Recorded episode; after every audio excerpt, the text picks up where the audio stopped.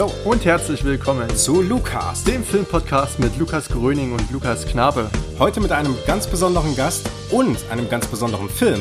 Full Metal Jacket von Stanley Kubrick. Viel Spaß beim Zuhören. Ja, hallo liebe Freunde, da sind wir wieder. Willkommen zu Lukas, dem Filmpodcast mit Lukas Gröning und Lukas, äh, Lukas Knabe. Hallo Lukas. Hallo, da sind wir schon wieder. Ja, endlich haben wir es wieder geschafft. Seit langem mal wieder eine Filmbesprechung. Äh, in der letzten Folge haben wir nur so ein bisschen ein kleines Resümee gezogen, könnte man sagen, über die bisherigen zehn Folgen. Und ähm, heute soll es weitergehen. Wir nehmen uns den nächsten Regisseur zur Brust, nämlich Stanley Kubrick.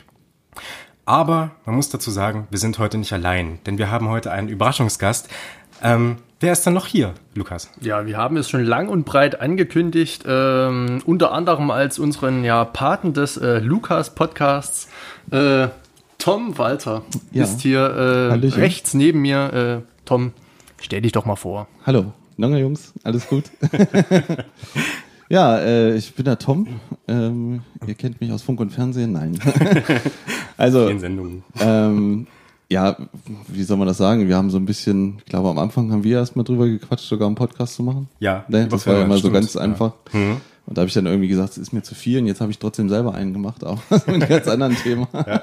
Könnte also, an den Personen liegen vielleicht. na, na, ich, nee, ich glaube, es war so eine, die Entscheidung war, also ich habe jetzt mit einem Kumpel einen anderen Podcast angefangen, und zwar Ping Pong Stereo. Mhm. Und da geht es äh, um Musik und es lässt sich besser mit meiner Lebenssituation vereinbaren, weil man das so guten Musik nebenbei hören kann und sich nicht so lange darauf konzentrieren muss, vielleicht ja. wie beim Film. Mhm. Und ähm, ja, da geht es einfach darum, dass wir uns, also ich und ein Freund geben uns gegenseitig Lieblingsalben und äh, müssen die zwei Wochen hören und danach reden wir drüber, wie wir die gefunden haben. So im Prinzip. Weil das der Grund ist einfach mal, dass ich neue Musik entdecken wollte. Mhm. Weil ähm, also ich bin nebenbei ja auch noch Musiker und zum Beispiel ja für Osaka Rising, da wo euer wunderschönes Intro immer herkommt. Stimmt, ja.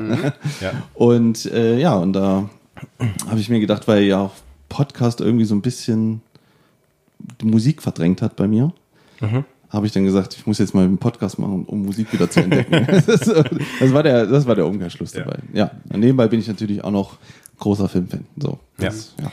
Ähm, sehr bescheiden auf jeden Fall, denn äh, man muss sagen, der Tom hat nicht nur zusammen äh, mit seinem Kollegen von Osaka Rising, mit dem Stefan, äh, unser Intro gemacht, sondern im Prinzip hat er alles gemacht. Uns, ne? es gab, er gab den Anstoß dazu, einen Filmpodcast zu machen. Er hat äh, das Intro gemacht. Er hat auch noch unser Logo designt, nachdem er festgestellt hat, dass unser Originallogo mehr so rudimentär war, könnte man sagen. hat er sich einfach mal hier seinen Apple-Rechner geschnappt und hat uns da in fünf Minuten einfach das geilste Logo aller Zeiten geblättert. Absolut fantastisch. Ja, ja. kein Problem. Und wo kann man den Podcast eigentlich äh, finden? Ach so, äh, auch überall, wo es halt Podcasts gibt. Also bei äh, iTunes, Spotify und dieser mhm. zurzeit. Und mhm. auch noch auf der normalen, es gibt so eine kleine Webseite, die habt ihr ja, glaube ich. Die Podigy. Die Podigy-Seite. Ja, genau. genau. Mhm. Also einfach Ping-Pong Stereo eingeben und am besten noch bei Instagram folgen ja. und dann ist alles cool. Podigy ist die Seite, die man überall verlinkt, wobei aber, glaube ich, die wenigsten draufklicken. Im Endeffekt, die meisten werden dann schon wahrscheinlich über Apple, Spotify. Da müsste ich mal die Statistiken schauen. Das kann man ah, ja. da ja alles äh, einsehen. Äh, ich wäre mir gar nicht mal so sicher. Also ich glaube, dieser Webplayer, der ist dann doch ganz gut besucht. Ah, ja. Falls äh, jemand drauf Lust hat, kann er es ja mal gerne in irgendeine Kommentarzeile schreiben, wie er äh, unseren Podcast äh, nutzt. Das ist das erste Mal, dass wir überhaupt zu irgendwie einer Social Media Interaktion aufrufen, muss man dazu sagen. Das ist richtig dumm eigentlich, dass wir das bisher nicht gemacht haben. Ich werde euch am Ende, am Ende des Podcasts eh noch was zeigen. Wir, da, ich habe da auch noch eine Kleinigkeit, die, ah, okay. um, um coole Posts zu machen mit Podcast. Ja. Aber egal. Ja, Jetzt ja. äh, ist es ja so, ne? Wir haben uns ja heute, äh, wir sprechen ja heute natürlich auch, also du hast dich jetzt vorgestellt, wir sprechen heute natürlich auch über einen Film, nämlich über Full Metal Jacket von Stanley Kubrick. Und ähm, Stanley Kubrick, ähm, muss man dazu sagen, natürlich ein Regisseur, der viele, viele fantastische Filme gemacht hat. Und ähm, wir haben alle so ein bisschen so eine persönliche Erfahrung mit äh, Stanley Kubrick. Ähm, der, der am wenigsten Erfahrung mit Kubrick hat, ist wahrscheinlich mein werter Kollege Lukas. Lukas. Das bin wahrscheinlich ich, ja. Ähm, Woran liegt das? Ja, was ist schiefgelaufen in deinem Leben? Was, wo, wo, ist das Problem? Was hast du eigentlich für Genau, was hast du eigentlich für ein Problem? äh, das kann äh. ich gar nicht so genau sagen. Also meine erste unbewusste Begegnung war natürlich mit äh, Gunnery Sergeant äh, Hartman, der ja in diversen Memes und in Kurzvideos äh, auftaucht, dessen Sprüche man, äh, glaube ich, auch bei Sinnlos Telefon oder so mal übers Radio eingespielt hat, mhm. ähm, um anderen Leuten da einen Scherz zu spielen. Das war so der erste unbewusste Kontakt mit Stanley äh, Kubrick, wobei ich auch nicht weiß, ob man Kubrick sagt oder Kubrick, äh, keine Ahnung. Äh, es ist ein Mysterium. Ja, man verzeiht mir die falsche Aussprache. Das werden wir heute nicht klären. Vielleicht in den nächsten Folgen Lukas. Ja. Vielleicht kriegen wir das dann irgendwann mal hin. Ja. Ähm, und dann hat man vielleicht mal so auf Pro 7 oder RTL 2 zu später Stunde äh, Full Metal Jacket gesehen, den heutigen äh, Film der Sitzung. Mhm. Äh, aber dann auch nur in Ausschnitten und die ganzen Werbunterbrechungen mindern da ja doch äh, bekanntermaßen das äh, Seherlebnis und mit äh, ja, 10, 12 Jahren war das auch nicht so. Ähm, mit 10, 12 durftest du dir das anhören, ja? Heimlich. Ich hatte den Luxus, äh, ein Fernsehen in meinem Zimmer zu haben. So. Ähm, und da hat man halt immer mal so durchgeseppt. Aber sobald dann äh, ja, dieser Bruch kam, es irgendwie kognitiv relativ anstrengend wurde, äh, man denken musste, dann war das, sage ich mal, in so jungen Jahren äh, dann eigentlich nicht mehr mein Film und es haberte dann auch am Verständnis und ich habe dann wahrscheinlich weitergeschaltet zu Tele 5, um mir äh, Nightmare on Elm Street anzugucken. ähm, Hast du ganz schön Glück gehabt, wenn die beiden Filme an einem Tag kamen. das war äh, nicht oft der Fall, aber ich glaube zu keine Ahnung, zu Halloween oder so konnte man da Glück haben dass da äh, zur Primetime ein humanerer Film kam und dann zu später Stunde kamen dann die äh, alten Horrorschinken. Mhm. Und, ähm, und, später? Also wenn, wenn du jetzt sagst, früher hast du das nicht so, ja, da weiß später, man auch zu. Äh, dann müssen wir sogar bis ins Jahr 2019 gehen. Das wäre jetzt später. okay. Das ist schon ein bisschen her. Ja. Also.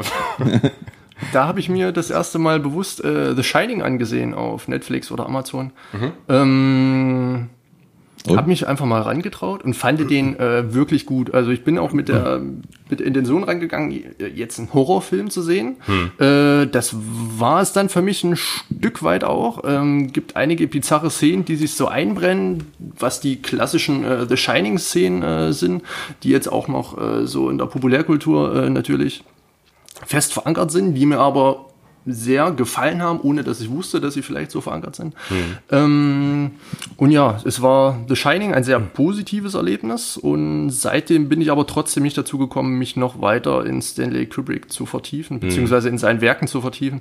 Ähm, und ja, und seit Anfang der Woche, seit Ende letzter Woche, kenne ich dann auch nun den zweiten Streich in voller Länge, Full Metal Jacket. Äh, Habe ich mir jetzt schon zweimal innerhalb von ein paar Tagen, äh, einmal auf Deutsch, einmal auf Englisch äh, angesehen und war ebenso positiv überrascht. Da wusste man ja schon, auf was ich mich jetzt so in etwa einlasse. Äh, Full Metal Jacket ist, glaube ich, so ja, der am weitesten verbreitetste Film, wo die meisten zu sagen können, yo, äh, Kubrick, okay, ja, den kenne ich. Äh, ich glaube, die anderen Teile sind da ein bisschen. Äh, ist auf jeden Fall der zugänglichste, genau. vor allen Dingen die erste ja. Hälfte. Also da ist das würde ich auch sagen. Das ist, glaube ich, äh, es gibt, glaube ich, Filmabende oder Kumpeltreffen, wo man sich einfach mal die erste 40 mhm. Minuten reinzieht und dann mhm. macht man den aus oder so. Aber da kommen wir später zu, ja. warum das so ist vielleicht. Ja. Also so viel zu deiner genau, Erfahrung. Genau, das wäre jetzt so äh, meine Karriere mit Stanley Kubrick, ja. ja. Man muss dazu sagen, irgendwie ist hier gerade neben mir rechts ein riesiger Stapel mit äh, Stanley Kubrick-Filmen, mit dem, mit dem kompletten Övre des Regisseurs Fast, aufgetaucht. Es fehlen, es fehlen zwei. Es fehlen zwei. Es fehlen zwei und drei Kurzfilme. ihr, ihr, ihr hört gerade schon, die sind von unserem Gast. Wie sind denn so deine Erfahrungen mit Stanley Kubrick? Ähm, ja, also er gebe mal vorweg, also ich finde von allen großen Regisseuren von Scorsese, Tarantino, Spielberg, äh, äh, George, wie heißt er doch gleich? George Lucas? George Lucas, der Lukas Lukas. Okay. Wie, heißt er doch gleich? ich komme weiß, verwirrt in meinem Podcast, deswegen bin ich nicht drauf ja, ja. Ähm, ja. Finde ich, dass das, ich finde immer, er steht immer so über allen. Also für mich gefühlt. Ich glaube, alle schauen zu ihm auf, weil er eine ganz besondere Bildsprache ist. Wie ich dazu gekommen bin, ist eigentlich, eigentlich ganz witzig. Also ich habe ich hab irgendwie bis, weiß ich nicht, bis ich 16 war, habe ich eigentlich immer nur so Hollywood-Blockbuster geguckt. Mhm. So mal das, was halt im Kino kam. Scorpion King, Fast and the Furious. Spartacus. Nein, das halt eben nicht, sondern immer nur so dieses Bubblegum Popcorn Kino, was halt mhm. halt damals so war zu meiner Zeit. Mhm. Und äh, irgendwann kam Kill Bill raus. Mhm. Der erste Teil, da durfte ich nicht rein, weil ich 18 war. Und dann auch durch Umwege, durch einen Kumpel, der den gerippt hat, haben wir uns den dann angeguckt. Mhm.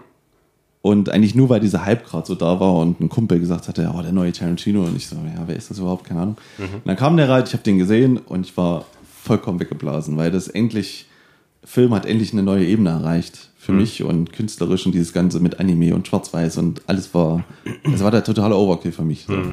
Und von da an habe ich angefangen, mich so in Film rein zu nerden, also, oder halt, wie ich das eigentlich bei Musik auch gemacht habe. Musik bin ich immer, ich höre mal irgendwie die Bands, die ich gerade höre, wie, äh, weiß ich, Punkrock. Hm. Und dann bin ich immer zurückgegangen in der Zeit, wo ich gesagt, wo kommt denn das her? Wer hat denn das erfunden? Warum ist das denn so? Warum klingt das jetzt so? Mhm. Und so bin ich dann auch, so bin ich dann auch da vorgegangen. Dann musste es sofort danach Pulp Fiction sein und Reservoir Dogs. Und dann fängst du an, über Regisseure zu lesen, dann lernst andere kennen, liest Fight Club und so. Und irgendwann kommt halt irgendwann Kubrick. Es geht halt nicht. Irgendwann liest man darüber und in der TV-Movie noch so richtig schön. Mhm. Und dann kam irgendwann 2001 äh, nachts um 23 Uhr kam der. Mhm. Da habe ich zum Kumpel gesagt, wir nehmen jetzt auf auf Videokassette und gucken uns den nächsten Tag an, weil es so spät war. Das haben wir auch gemacht. Ich muss sagen, ich bin beim ersten Mal eingeschlafen. Aber was passiert ist, ist wie bei vielen anderen Filmen, zum Beispiel auch bei Blade Runner. Mhm. Ich fand die erst nicht gut, also 2001 nicht gut oder Blade Runner nicht gut. Mhm. Aber diese Filme machen mit dir was. Die irgendwie, die, ich bin wochenlang rumgelaufen, habe über diesen Film drüber nachgedacht. Mhm. Was bedeutet das jetzt? Wieso?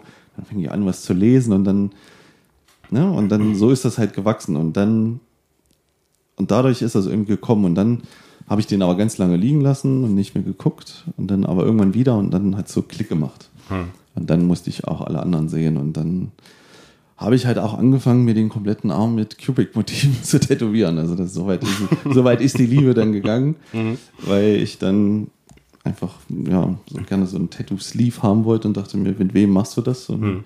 Weil das Thema soll das sein, weil das ein Thema sein sollte. Mhm. Und dann habe ich halt angefangen, Bilder zu suchen, um so ziemlich, also die wichtigsten Filme zu verewigen. Also mhm. von 13 Filmen habe ich 1, 2, 3, 4, 5, 6, 7, 8 drauf. also fast. Okay, wir werden euch den Arm, glaube ich, auch nicht vorenthalten. Ne? Genau, da gibt es das, äh, machen ein paar Bilder. Ja. könnt, ihr, mal posten. Ja, das könnt ihr euch dann anschauen. Ja, ja ähm, so ist das bei mir. Aber das mit, mit 2001 äh, also ich kann schon verstehen, dass man da beim ersten Mal auf jeden Fall einschläft oder dass man da generell einschläft, weil es ist ein Film, der schon ziemlich schweren Zugang hat auf jeden Fall. Ich glaube, der auch, ich glaube, da werden wir bestimmt noch drüber reden über den Film, der meiner Meinung nach auch so konzipiert ist, dass es keinen Zugang geben kann. Aber das, äh, das möchte ich jetzt nicht äh, vorwegnehmen. Vielleicht kommen wir ja mhm. dann noch dazu. Ähm, aber Full Metal Jacket ist ja im Vergleich dazu schon relativ einfach, oder? Ja, er ist, ja, er ist, er ist im Prinzip der, wie ich ja vorhin schon gesagt habe, das ist der Partyfilm von Kubrick. das ist Kubricks Partyfilm. Würde ich sagen. Ja. ja. Ähm, generell, wie gesagt, ähm, ja, wie bist du denn zu Kubrick gekommen? Ach so, ja, da äh, stimmt, da kommen wir auch noch zu. also ich habe tatsächlich äh, zum ersten Mal Full Metal Jacket gesehen und ähm, das war zu einer Zeit, ich war noch relativ jung, das müsste so 14, 13, 14, 15 oder sowas äh, müsste ich da gewesen sein. Und ähm, ich fand das natürlich auch ähm, dann so in der Pubertät mega hammergeil, wie der Typ halt dann die Soldaten am Anfang zusammenhaut und so, ne, und, und verbal fertig macht und so. Und fand dann die zweite Hälfte auch wesentlich, ähm, ja, schon wesentlich schwächer. Ähm, ich muss aber sagen, es ist ein Film, der relativ der für mich damals relativ äh, konventionell war und einen relativ einfachen Einstieg geboten hat. Ne? Das heißt, man musste erstmal nicht so tief analysieren, man musste auch nicht groß äh, nachgucken, wie man ihn, ähm, wie man ihn liest und so. War relativ konventionell. Und dann guckt man natürlich später dann so Filme wie wie äh, 2001 oder A Clockwork Orange und die sind dann schon äh, sehr sehr kompliziert und äh, das ist dann auch das ist heute mit einem filmwissenschaftlichen Hintergrund und so verstehe ich das äh, durchaus alles besser und kann mir das einigermaßen erschließen, aber damals war das in keinster Weise möglich da irgendwie durchzusteigen. Ne? Ja. Ähm, man erkennt so ein paar Motive dann schon und man kann sich so ein bisschen durchschlängeln, aber es ist ähm, relativ kompliziert. Und äh, wie gesagt, Full Metal Jacket ist dann schon so der äh, konventionellste von ihm. Ähm, ich habe jetzt trotzdem in der Vorbereitung auf diesen, äh, auf die heutige Folge schon festgestellt, dass der Film dann doch, wenn man wirklich alles berücksichtigt, die ganzen Dialogzeilen berücksichtigt, die Bilder, die er zeigt und so, ähm, wie das alles ästhetisch auch aufgearbeitet ist, dann doch ein ganz schönes filmisches Brett ist. Es ist trotzdem trotz dass er erstmal so konventionell wirkt, weit weg von der Konvention, finde ich. Also was heißt weit weg? Ähm, vielleicht, äh, aber vielleicht sagt ja die Form dann auch noch was darüber, äh, insgesamt über das Werk aus und so. Da werden wir dann äh, drüber reden. Ja. ja, wollen wir einfach mal in den Film einsteigen? Wir können ja mal, ich, ich würde, also gerade weil ich ja hier geholt wurde. Ja, erzähl einfach mal ein bisschen. Ich würde einfach nur mal so ganz kurz vielleicht Tarantino, äh, Tarantino, Kubrick so ein bisschen kurz erzählen, mhm, weil, gerne. was wieder so sein Werdegang war. Also, weil ich mich ja noch etwas mehr noch mit ihm auseinandergesetzt habe. Mhm. Also er wurde äh, 26. Juli 1928 geboren in New York und hat relativ jung angefangen, äh, eine Kamera zu bekommen und hat Fotos geschossen mhm. für das, ich glaube, war es das, das Look Magazine. Look Magazine, genau. Genau. Dafür musste man Fotostories machen. Ich habe auch ein Buch zu Hause. Es gibt so ein Buch Ice White Closed. Das wollte ich mir mal holen. Genau, ja, da, ich, oder eine Ice White Open heißt es natürlich. Mhm. Ähm, da sind so seine frühen Arbeiten und im Prinzip, man merkt halt, ja, man merkt halt sofort, dass er so ein Auge hat für Bilder und mhm. Ausschnitte und Geschichten zu erzählen im Prinzip, weil das ja in manchmal zehn Bildern oder so machen musste. Mhm. Da sind fantastische Bilder drin, also wenn ihr das mal irgendwo seht, holt euch das mal. Mhm. Und ähm, dann hat er im Prinzip angefangen, äh, seine ersten Dokumentarfilme zu drehen. Der erste ging um einen Boxer, den er zum Beispiel auch Fotos drüber gemacht hat. Mhm. Und dann habe ich gehört, dass er sich halt immer er hat sich mal sehr viel Geld zusammengeliehen von Zahnärzten und so weiter, damit er seine Filme realisieren konnte. Mhm. Und die hatten auch immer Vertrauen schon in ihn und haben ihm die gegeben. Er selber hat mir über seine ersten Werke gesagt, also der allererste richtige Spielfilm war ja 1983, Fear and Desire. Oder 83? Äh, äh, 53. Ja. Entschuldigung. Ähm, den, äh, da steht er selber nicht mehr so richtig dahinter. Mhm. Und ähm, und dann ist er, sage ich mal, danach kam 55 Tiger New York. Hm. Und dann kam so sein erster Film, würde ich sagen. Also sein Övre im Prinzip fängt da so an mit The Killing, wo er dann auch relativ schnell schon in Hollywood aufgestiegen ist, so ein bisschen als äh, ja, Wunderkind würde ich jetzt nicht, aber schon so als sehr bekannt auf einmal war. Und The Killing hat im Prinzip Tarantino schon vorweggenommen, also wenn man das mal sehen möchte. Das ist auch so eine asynchrone Gangster-Story. Total clever gemacht halt. Die, die, Anzüge vor allem, ne? Ja, alles so. Das hat, also, wenn man den so sieht und dann mal so ein paar Fiction denkt, dann weiß man schon, wo ja. es her hat. So, und dann kam ähm, Wege zum Ruhm, wo ihn äh, Kirk Douglas äh, entdeckt hat und gesagt, du drehst jetzt mir einen Film. Und das ist ja im Prinzip wenn man es jetzt zu eurer Podcast nehmen möchte, ich finde, das ist ja die Vorlage für 1917. So ein bisschen. Ja, also teilweise. Es gibt Szenen, hm. wo die auch losstürmen aus hm. diesen Gräben, hm. lange Fahrten, lange hinter der Person, ohne Schnitt. Hm. Das ist im Prinzip schon, da ist schon auch wieder der Grundstein von 1917 hm. gelegt worden. Hm. Und, ähm, von, und weil das Kirk Douglas so gut gefallen hat, hat er ihn 1960 dann zu Spartacus geholt hat im Prinzip den alten Regisseur rausgeworfen, weil er mit dem nicht klarkam. Dann hat er Kubrick dazu geholt, der musste den fertig drehen. Hm. Und das war der Punkt, wo Kubrick gesagt hat, jetzt bin ich fertig mit Hollywood. Es geht mir auf den Sack, hm. äh, nach Leuten zu arbeiten, wo ich keine Kontrolle hatte. Das hat sich nochmal verstärkt bei Lolita, weil Lolita ja ein extrem kontroverses Buch war und er das verfilmen sollte und die Leute gesagt haben, es ist unverfilmbar und er hat es gemacht. Und dann äh, wurde ihm da ja auch wieder so eine Zensurkeule aufgedrückt, dass er im Prinzip diese Beziehungen immer nur andeuten durfte zwischen dem mm. Mädchen und dem mm. Lehrer. Und deswegen hat er sich dann verabschiedet, ist nach England gegangen und hat, hat ab da Filme so gedreht, wie er das wollte. Er hat mhm. sie immer selber geschrieben, Regie geführt, produziert, Schnitt, alles. Alles mhm. in seiner Hand. Und das Gute war bei ihm, dass er, ähm, er, er konnte Filme mit ganz wenig Budget drehen und hm. konnte sich aber dadurch auch so viel Zeit lassen, wie er wollte. Ja, ja. Und also, wie gesagt, wenn man mal so über ihn liest, wie viel Recherchearbeit er in Filme gelegt hat, das ist unglaublich. Eine der schönsten Stories ist ja über Dr. Seltsam, ja. wo er den, ähm, Dr. Seltsam ist ja im Prinzip eine Satire über den Krieg oder über die, die ja, Regierung. Den, den, Umgang auch mit Atombomben. Genau, und so. So, ne? hm.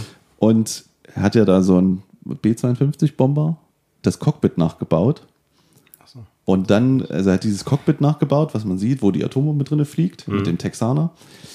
Und äh, die NASA hat sich dann, äh, nicht die, oder das Militär hat sich hm. dann nach ihm gemeldet, äh, ob er ein Spion wäre, hm. weil er im Prinzip dieses Cockpit so originalgetreu nachgebaut hat, weil das äh, der B52 war so Geheimhaltungsstufe sonst was und hm. das keiner durfte das wissen.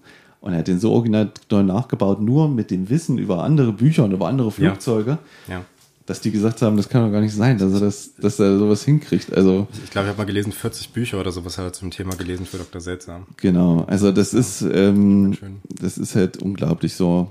Das war 64, dann kam 68, 2001, einer der tollsten ähm, Sci-Fi-Filme aller Zeiten. Der die Frage aufwarf, ob nicht Stanley Kubrick die Mondlandung gefilmt Außerdem, ähm, ja, also, aber da will ich jetzt gar nicht drüber reden, weil sonst kommen wir ins Schwärmen über den Film. Das ist so. Ähm, dann 71 kam Uhrwerk Orange, Clockwork Orange. Mhm. Ähm, der ja auch im Prinzip. Das Tolle ist ja bei ihm, dass er irgendwie, er hat für jedes Genre einmal, einmal abgeliefert. Er hat einen ja. Horrorfilm gemacht, er hat einen Science-Fiction-Film gemacht, er hat einen Antikriegsfilm gemacht oder mhm. zweimal. Mhm. Ne, er hat eine Gesellschaftskritik gemacht und äh, also und einen Horrorfilm. Also es steckt immer überall. Also er hat jedes Genre einmal bedient. Ne? Ein echter Western fehlt noch. Ja, den werden wir leider auch nicht mehr bekommen, nicht mehr aber bekommen. das wäre noch so ein Ding gewesen. Das stimmt, ja. ja. ja. Gut, das, das, ja. Vielleicht war ihm das zu hm. einfach. Kann sein, gerade zu der Zeit galt ja, glaube ich, Western auch schon so ziemlich als äh, hm. Tod nach John Wayne und äh, vielleicht könnte man auch Clockwork Orange entfernt als eine Art Western äh, betrachten in gewissen Szenen zu Beginn vielleicht. Aber da wollen wir jetzt nicht drauf eingehen, das wird uh, zu kompliziert. Okay, ja, steile These. Ja, und er hat sich auch immer leider viel zu viel Zeit gelassen für Filme. Ne? Also ähm, sehr lange, ja. Er hat also er wollte zum, also sein größtes Projekt war eigentlich immer ein Film über Napoleon. Den musste er dann fallen lassen, weil ein Jahr bevor er Napoleon machen wollte, kam ein Napoleon-Film raus, der gefloppt ist und im Studio war es zu heiß, noch einen zu machen. Deswegen hat er Barry Lyndon gemacht. Ja. Das ist im Prinzip eine Story auch eines, naja, keines Kriegsherrn ist, sondern jemanden, der aufsteigt in der Renaissance und wieder mhm. fällt ähm, über drei Stunden und mhm. musste halt dann das machen. Mhm. Und genauso ist er eigentlich auch mit Full Metal Jack viel zu viele Jahre zu spät. Ich meine, 87 kam der raus. Er hat 1900 äh, lass mich lügen. 82? Ich, war der Schein fertig? Ne, 80, 80. 80 ja. Und dann hat er, er hatte vorher schon damit angefangen und im Prinzip hat er noch sieben Jahre gebraucht, um den Film zu realisieren. Nadja, äh, ich, also, also ich habe das äh, heute nochmal recherchiert. Ähm, er wollte wohl wesentlich früher eben einen Film zum, äh, zum Vietnamkrieg machen. Ja. Aber das Problem ist, dass 1979 halt Apocalypse Now rauskam. Und äh, da ja. haben sie halt gesagt, ja gut, da muss ich jetzt erstmal ein bisschen warten. Ja, ja. ja, ja, aber der ist ja auch, ne, naja. Das war halt immer so. Und zum Beispiel wollte er ja auch einen Film über, äh, über den Holocaust machen. Und der sollte ja. heißen The Aryan Papers. Hm. Und dann hat er aber gesehen, Schindlers Listen hat gesagt, ja gut, dann brauchst du jetzt auch nicht mehr machen, weil hm. Genau. Der war, der war im Prinzip das, ehrlich gesagt, das hätte er werden sollen. Also, ja. er war so schon so fasziniert davon. Steven Spielberg hätte alles zu dem Thema gesagt. Genau, genau, hat alles mhm. zu dem Thema gesagt. Deswegen, ähm, ja, dann kam Full Metal, äh, Shining, Full Metal Jack, Ice White Shut als letztes Projekt und mhm. äh, den konnte er noch gerade so fertig schneiden und kurz vor der Premiere, eine Woche davor, ist er leider verstorben. Ja. Ähm, ja, also wie ich ja schon gesagt habe, einer der, der ganz, ganz Großen und seinem Werk gerecht zu werden. Hm. Viel Spaß damit. Ja. Wir versuchen das heute mal. Das, das, das, ist ja sowieso eine ganz große Frage gewesen. Ich habe das schon angedeutet. Ähm, wo fängt man bei Stanley Kubrick an? Wir haben jetzt, wir haben das jetzt so gemacht oder uns so gedacht, okay, wir haben jetzt hier einen Kriegsfilm, einen Antikriegsfilm äh, bereits besprochen mit, äh, mit 1917, gleich zu Beginn unseres äh, Podcasts in der allerersten Folge. Und hey, wenn man schon, äh, wenn man sich Kubrick nähert, wir hatten da keinen wirklichen Plan und haben doch gedacht, hey, dann nehmen wir doch einfach einen weiteren Kriegsfilm. Ne? Der allerdings äh, dann sich schon in, äh, der sich äh, schon sehr, sehr abhebt, kann man schon sagen, von, von anderen Antikriegsfilmen. Natürlich was komplett anderes ist als 1917, allerdings mit äh, ähnlichen, dann doch ähnlichen Thematiken, wie wir dann vielleicht feststellen werden. Aber ähm, du hast gerade hier so einen riesen Abriss äh, gebracht über hm. das Werk von Stanley Kubrick. Ja. Wo würdest du den Full Metal Jacket einordnen in sein Övre? Vielleicht ähm, äh, qualitativ oder äh, was du vielleicht, äh, wo er sich vielleicht unterscheidet, abgesehen von der Thematik natürlich von anderen Filmen? Naja, gut, da bist du bei mir falsch ein bisschen. Also, okay. ich finde halt alles, alles ab Dr. Seltsam grandios. Mhm. Und ähm, der Einzige, der da immer abfällt, wenn man das so möchte, ist halt Barry Lyndon, mhm. Mhm. weil ich auch zugeben muss, dass ich den wirklich erst einmal nur gesehen habe. Mhm. Aber ich weiß genau, dass er, glaube ich, beim zweiten und dritten Mal extrem wachsen wird. Weil mhm. da, glaube ich, viel mehr drin steckt, als man, wenn ich, wenn ich mich heutzutage irgendwelche kurzen Szenen nur aus diesem Film sehe, denke ich mir schon, das ist unglaublich. Das, ist, das sieht alles aus wie ein Gemälde, was er da gemacht ja, hat. Ja. Und ähm, Ihr habt ja in eurer letzten Folge gesagt, dass ihr nicht so Freunde seid von Bewertungen, aber das ist für mich alles fünf Sterne. Was soll ich sagen? Also ja. da kann ich, äh, da, ich kann da ich kann da keine. Abstufung mehr machen. Mhm. Also er ist halt, ich finde ihn gerade eigentlich von seinem Ansatz her, dass er so anders an, an Vietnam rangeht, dass er dieses, dass er den Horror des Vietnamkriegs nicht im Krieg sieht, sondern schon davor beginnt. Mhm. Diesen Ansatz finde ich super clever, weil alle anderen Kriegsfilme fangen immer dann an, wenn es losgeht. Mhm. Dann, wenn wir, um, ja. um, beim Zitat zu bleiben, endlich mal in der Scheiße stecken. Ja. Aber im Prinzip ist der Horror ja schon, oder das, das Schlimmste ist schon diese Ausbildung. Mhm. Weil das kann nicht gesund sein, mhm. was da passiert. Wird ja auch gezeigt dann deswegen, gegen Ende des ersten ja, Aktes. Also deswegen, deswegen finde ich die Herangehensweise so, so frisch auch. Ja. Also weil das auch jeder, und jeder, der es heute macht, hat schon verloren, weil er hat es schon, schon gemacht. Und das ist ja auch so ein Ding bei Cubic, hm. dass er so oft zitiert wird. Ich meine, eigentlich, wenn man es genau nimmt, ne, haben wir alle Cubic vorher schon gesehen. Hm. Hoffe ich jetzt, weil im Prinzip in jeder zehnten Simpsons-Folge irgendein Zitat ja, davon kommt. Ja. Also wenn du, ich meine, allein wenn du Weltraumszene Szene siehst und da, die, da, da, da, ba, ba, oder ich, ich muss eben immer dran denken, weißt du, wo ich zum ersten Mal Kubrick gesehen habe, wirklich das alles mal Werner 1. Die Werner Szene, 1. die Werner 1. Weil Werner 1 ist ja, habt ihr den gesehen? Habt ihr den gesehen? Ja. Da gibt es so eine Szene, da stellen die so einen Bierkasten hin und das soll so eine Verarsche sein zu den Monolithen. Ach so, und dann ja, kommen, ja, und dann kommen, hm, und dann kommen ja. die und dann nehmen die den raus ja, zu, äh, dann kommt Zarathustra, diese, ja, ja, und öffnen das Bier, trinken das und hm. ja, guckt ja, so, Und da eigentlich im Prinzip hat man ja Kubrick schon gesehen. Das, und, und, dann, und dann sieht man diese Filme und stellt so fest, ach, da ist das her. Hm. Ach, das. Und hm. deswegen, jeder bezieht sich ja auf den, egal äh, welchen Film du nimmst. Das ist hm. Augen aufhalten, Tropfen reinmachen. Ich meine, hm. alles schon hundertmal Hommagen gesehen. Ne? Ja, ja. Das ist irre. Wie war so der Eindruck vom äh, ja. im Vergleich zum Rest der Runde, dem, dem Kubrick-Neuling? So Oder wie, wie war dein Eindruck von dem Film vielleicht? Fangen wir so. Also äh, es klang ja jetzt schon so ein bisschen an, dass ihr der Meinung seid, dass das der konventionellste oder der Film Kubricks mit dem leichtesten ähm, Zugang ist. Hm. Mhm. Ähm, dem würde ich auch äh, ein Stück weit äh, zustimmen, das ging mir auch so, ähm, gleich bei der ersten Sichtung, dass gerade der erste Teil, äh, natürlich auch schon mit dem Vorwissen aus ein paar Szenen, ähm, dass der am leichtesten, sage ich mal, erschließbar ist. Hm. Ähm, und der zweite Teil äh, eigentlich auch, wobei dann natürlich ein harter Bruch stattfindet, da gehen wir mit Sicherheit äh, noch drauf ein.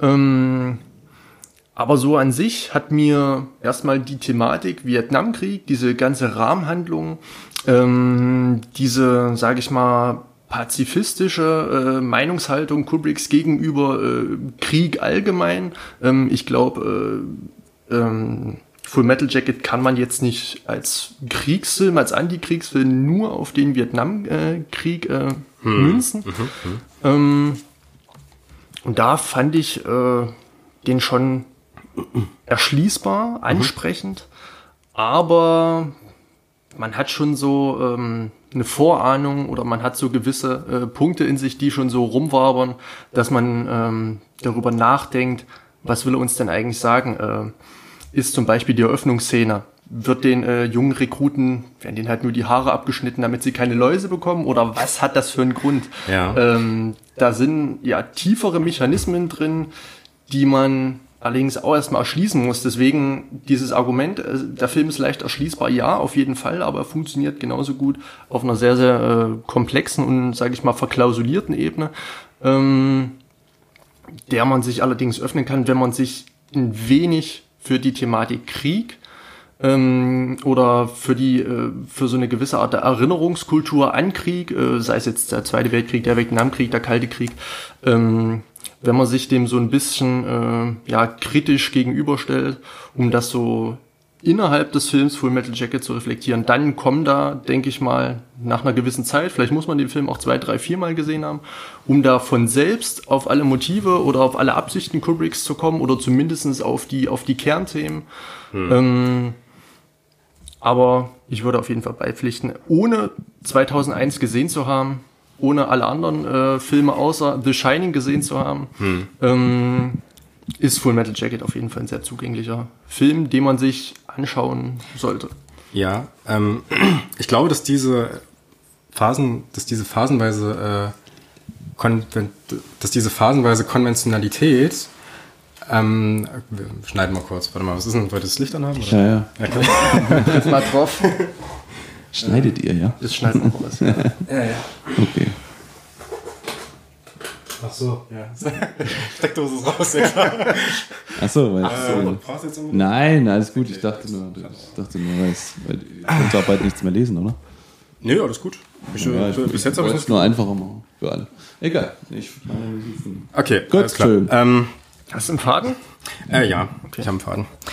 Ähm, ich muss noch überlegen, was du als letztes gesagt hast gerade. Ähm, konventioneller? Genau, genau. Ähm, richtig.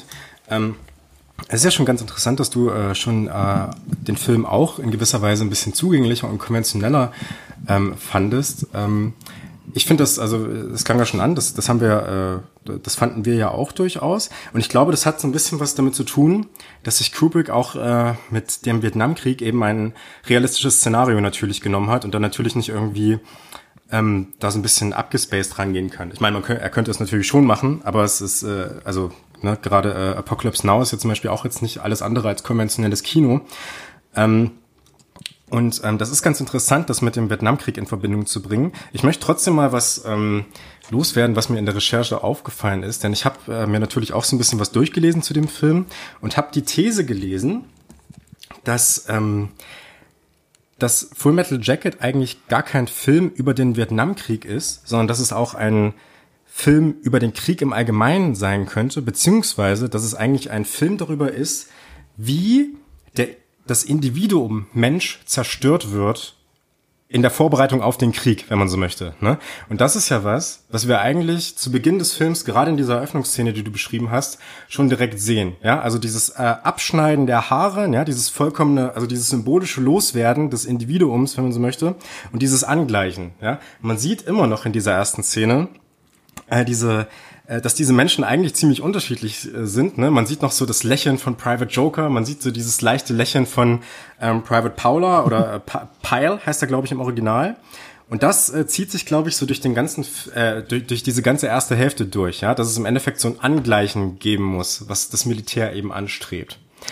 Was wir, äh, was wir auch äh, eben auf symbolischer Ebene ganz, ganz oft sehen durch das gleichzeitige Marschieren, ne, dass äh, äh, äh Lee Ermey Sergeant Hartman, ne? Gunnery Sergeant mhm. Hartman heißt er im Film, ähm, eben diese einzelnen Menschen immer wieder unterbricht, so diese individuellen Ausbrüche, die sie haben, wie dieser Witz von Private Joker, ne? Ist das etwa John Wayne oder bin ich das, ne? Dass er das dann äh, zurechtrückt und ähm, die Menschen eben eingliedern möchte, ja, im Prinzip, äh, und da kommt ja diese Nachricht rüber, dass im Krieg eben nur diese Todesmaschinen gebraucht werden, ähm, die eben kompromisslos sind und äh, eben, das ist auch äh, so ein Zitat, eben jeden Menschen ohne zu zögern umbringen sollen oder jeden Feind.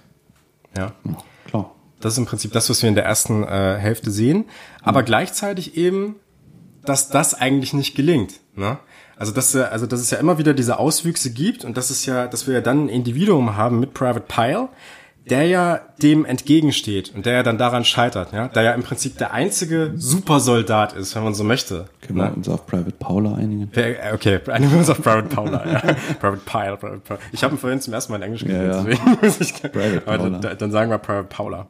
Ne? Lawrence, Lawrence, Lawrence von Arabien oder was? Ja, genau. ja, da, da haben wir so diesen ersten Spruch. Genau. Wir müssen jetzt mal diese Sprüche abhandeln. Das ist ja, dann also, erzähl, dann also dieser, Komm, dieser ja, aber nein, ich gebe dir natürlich recht. Ja klar, also das ist natürlich das äh, Gleichschaltung von Leuten ähm, ja. ohne, ohne Sinn und Verstand, die Tötungsmaschinen sind, genau, das wird ja auch gesagt. Also klar, genau. ja, du nimmst ihnen alles weg und äh, berichst sie auf irgendeine Art und Weise, dass sie dann nur noch funktionieren. Das ist der Sinn. Genau.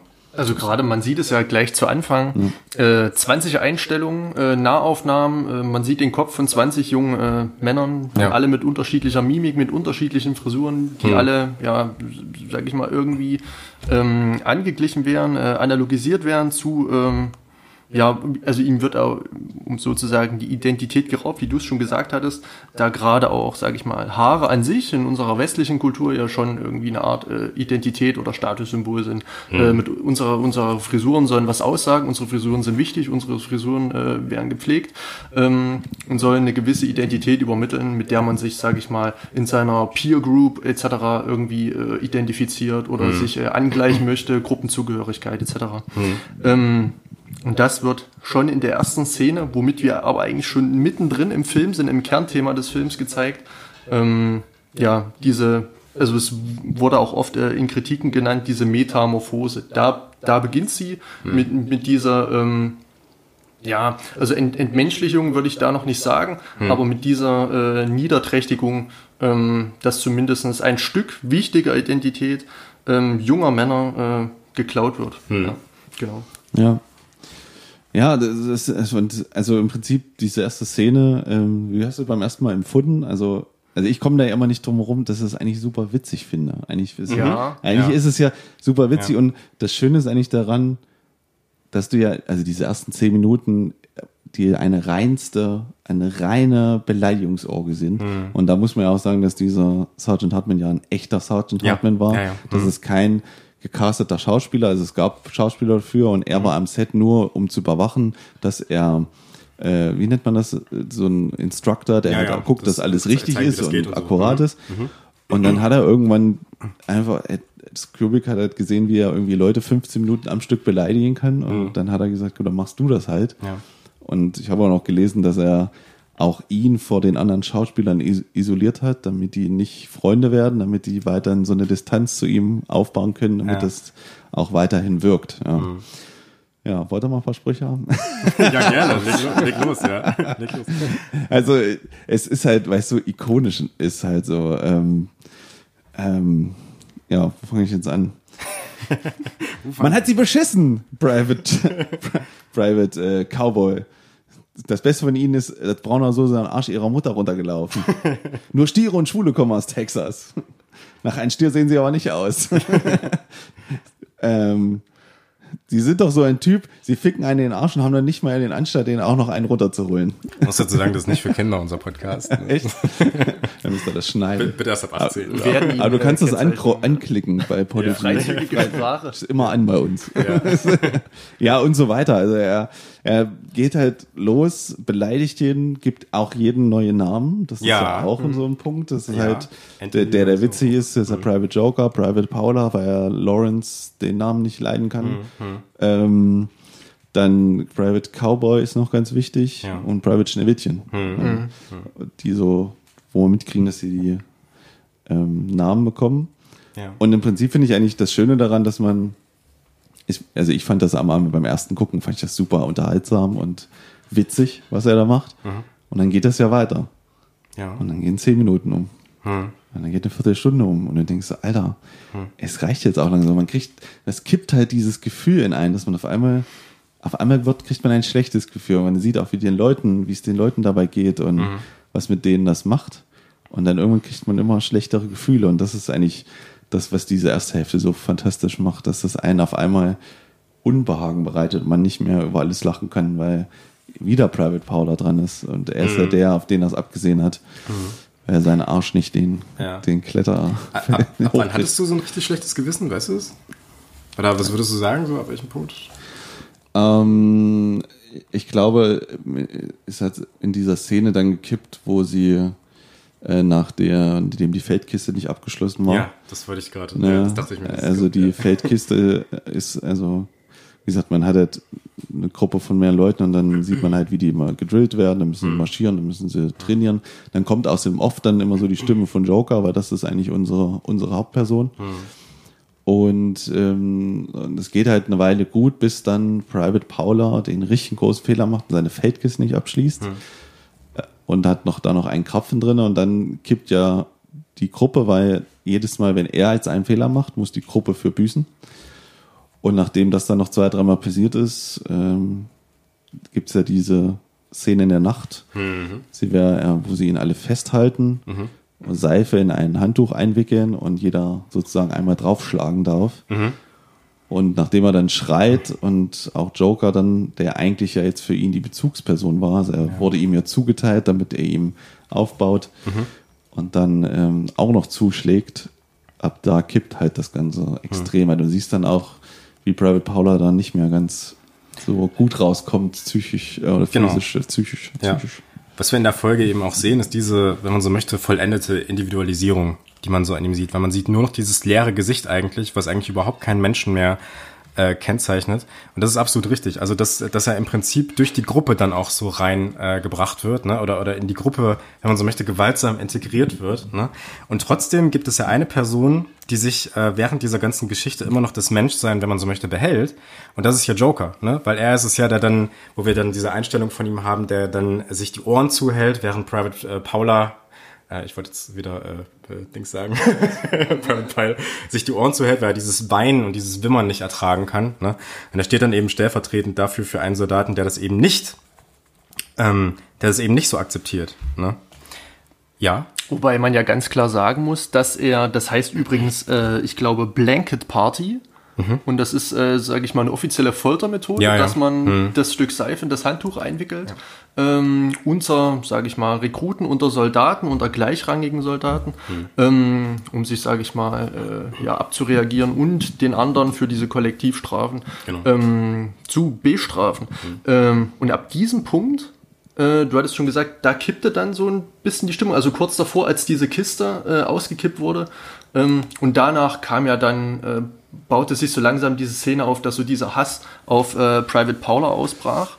Und ab diesem Punkt verlor er, glaube ich, so diesen letzten äh, Funken Vertrauen, da ja auch dann ähm, Joker, ich nenne jetzt einfach mal Joker, ja. Ähm, auf ihn ebenso einschlug. Er hielt sich dann zwar die Ohren zu, hat das, glaube ich, so ein bisschen bereut. Er wird auch nochmal was bereuen im zweiten Teil, ähm, mhm. wo er, sage ich mal, auch nee. so dieses um die Ecke. Stück äh, ja, Rückgrat, nenne ich es einfach mal, an den äh, Türrahmen hängt.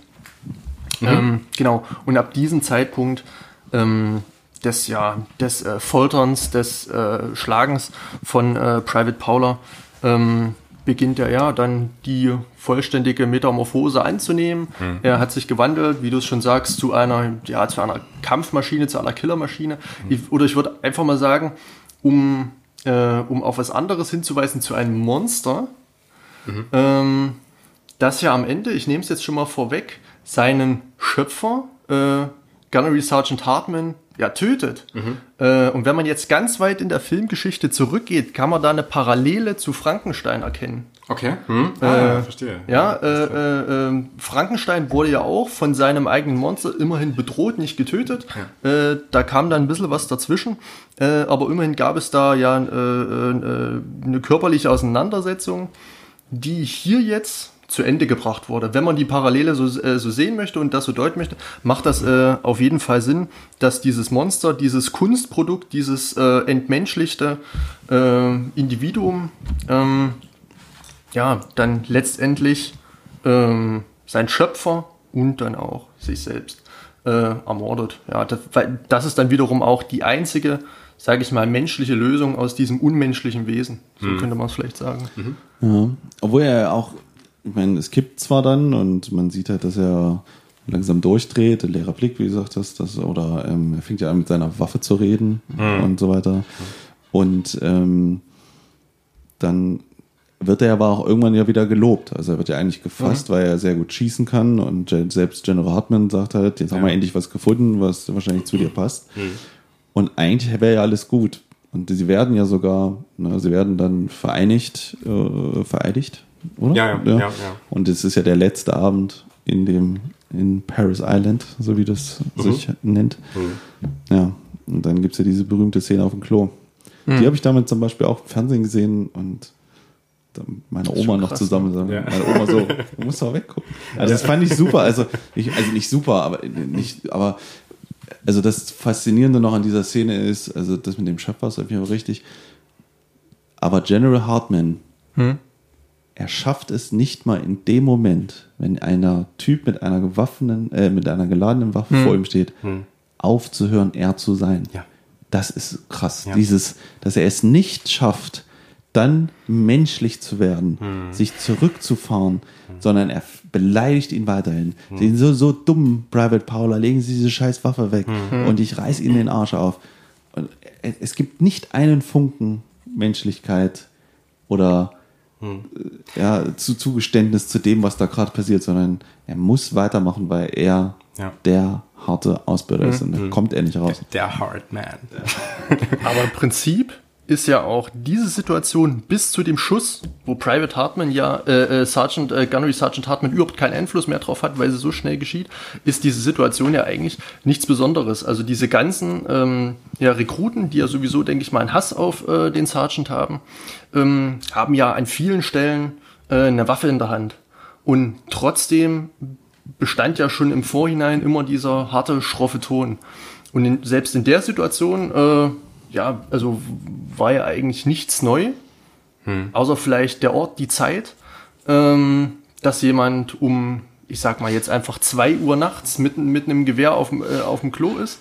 Äh, aber es wurde ihm ja auch wiederum so beigebracht, das äh, Gewehr als, als Freundin, als, als, als ja Liebchen zu sehen. Hm. Und insofern ist die Situation, äh, gar nicht so verwunderlich gewesen, dass ihm das jetzt nicht ja. dumpf aufschlägt, hm. dass da jemand mit seiner Waffe, also ich glaube, das ist ja, auch diese gut, Wunschvorstellung. Man sieht ja. ja trotzdem, wie er, du siehst ja, dass dieser jetzt völlig entrückt ist. Also er ist hm. ja, er atmet schwer, er, ist, er, er guckt noch irrer als hm. vorher. Hm.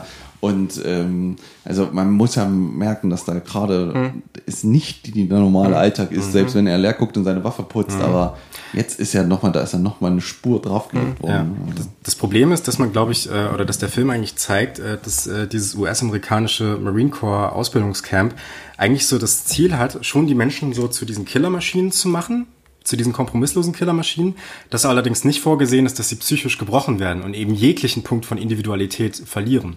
Das sieht man ja auch äh, bei den anderen Leuten, wie eben zum Beispiel bei, bei Private Joker, der ja dann auch so ganz komisch rüberschaut, äh, wenn, wenn Private Paula mit seiner Waffe spricht. Ne? Und irgendwie ist das alles nicht so normal. Ne? Und es wird auch nicht als normal oder als alltäglich so anerkannt. Ne? Und eigentlich sehen wir ja dann mit... Ähm, gerade in dieser Kloszene, wie dann jemand tatsächlich jegliches Menschsein abgelegt hat und sich nur noch in diesem Militärjargon irgendwie äh, äh, verargumentieren kann. Ne? Wir sehen ja dann, wie er dann aufsteht und so diese, diese ganzen Kommandos nochmal so perfekt abspult eigentlich ja. ne? Mhm. vor seinem Tod. Ne? Es ist eigentlich nur noch so dieser lebendige Supersoldat ja. und es ist eigentlich nicht mal das, was das, was das Marine Corps vielleicht produzieren wollte. Ich glaube, das, das, äh, das Ideal, was das Marine Corps äh, äh, äh, produzieren wollte, sehen wir dann eigentlich in Teil zwei Allerdings auch nicht so, kommen wir vielleicht später nochmal äh, drauf zu, weil es da ein Dilemma gibt. Es gibt da, glaube ich, ein wahnsinniges Dilemma zwischen, wie bringe ich diese ganzen Menschen auf eine Linie und lasse sie gegen einen Feind kämpfen, kompromisslos kämpfen und bewahre zum anderen noch die Individualität und die äh, psychische Gesundheit vor allem dieser Menschen. Ich glaube, das sind so zwei, zwei Sachen, die dieses Marine Corps nicht vollbringen kann insgesamt. Weil diese Erwartungen einfach so groß sind, dass sie wenn der Mensch immer noch Mensch ist, nicht erfüllt werden können. Ja. Und ich, und ich, ähm, ich weiß nicht, wollt ihr zu dem Thema noch was sagen? Weil ich hätte eine schöne Überleitung für. für es gibt keine sch schöne Überleitung, weil die schöne Überleitung ist Schnitt. Katzen. So wie im Film. Ja. Und dann sehen wir. Hm. Was sehen wir denn? Wir Hubschrauber fliegen und nee, wir, na, nee, wir sehen, wir sehen eine Prostituierte. Ja, ich, in, ich, ich möchte aber vorher noch ja, was zu sagen. Ja, mach das. Weil, es, ähm, weil ähm, ich habe am Anfang äh, gesagt, dass, es, äh, dass ich die These gelesen habe, dass es kein Film über den Vietnamkrieg ist. Und ich glaube, das stimmt so nicht. Ich glaube, der Film ist neben die, diesem großen Thema Individualität und ähm, Gemeinschaft auch immer noch ein Film über spezifisch den Vietnamkrieg. Und das sehen wir bereits in dieser ersten Hälfte meiner Ansicht nach schon vorbereitet. Denn diese ganzen Individuen, wo ja der Mensch aus ihnen rausgetrieben wird, die sollen ja zu einer Gemeinschaft gehören. Das ist ja das Ziel im Endeffekt. Und man muss sich ja die Frage stellen, wie sieht diese Gemeinschaft eigentlich aus? Und äh, darauf gibt es schon in dieser ersten Hälfte eigentlich ähm, Hinweise. Zum einen soll diese Gemeinschaft eine spezifisch männliche sein, sehr, sehr, äh, also allein dadurch, dass das alles Männer sind und dann aber auch äh, artikuliert darin, in dieser schönen Szene, ähm, äh, weiß nicht, hast du den Spruch mit, äh, das ist mein Dings und das ist mein Gewehr? wo, sie, wo sie auf ihre. Ne, ja, ne? Das ist für Verkehr, ja. Ja, genau, richtig. Ja, genau. Ja. den, den habe ich nicht. Spezifisch männliche, aber, aber ihr wisst, was ich meine. Ne? Mhm. Eine spezifisch männliche, zum einen eine spezifisch christliche, ja, also so eine, also im Prinzip eine religiöse, die das, äh, das, äh, das, äh, das Marine Corps im Prinzip als etwas spezifisch Gutes zeichnet. Und ähm, es muss ja dann was spezifisch Böses als Gegenstück geben, gegen das man kämpft. Ne? Und als, als etwas nicht Schwules und nicht Kommunistisches. Ja? Kommunismus wird auch in dieser ersten Hälfte bereits geprägt. Und ähm, bis auf das, äh, das Schwule, Homosexuelle und so weiter, soweit geht der Film nicht, das irgendwie darzustellen oder so. Aber so diese... Ähm, äh, die Gegeneigenschaften zu dem, zu der Gemeinschaft, die in diesem ersten Film, äh, äh, in, die, in dieser ersten Hälfte gebildet wird, ich glaube, dieses Gegenstück finden wir dann in spezifischer Weise propagiert in der zweiten Hälfte äh, von Full Metal Jacket. Mhm. Können wir da noch mal ja. Ich gehe noch ein bisschen spezifischer darauf ein. Dann. Ja, okay, gut. Da, ich konnte aber, jetzt nicht mehr ganz Aber der voll. Lukas meldet sich gerade. Ja, nee, äh, wolltest du noch was sagen, Tom? Ähm, ich wollte noch was sagen, aber zuerst mal, ich denke noch kurz ähm, nach. Ich würde vielleicht noch ein Stück weiter zurückgehen, denn äh, gerade bei der ersten Sichtung ist mir wirklich störend dieser harte Cut aufgefallen. Mhm. Ähm, man darf es vorwegnehmen, Private Paula hat sich äh, ja, selbst umgebracht, hat sich einen, einen Kopfschuss gegeben, der wirklich ähm, sehr drastisch und sehr äh, deutlich ähm, gezeigt wird. Hm.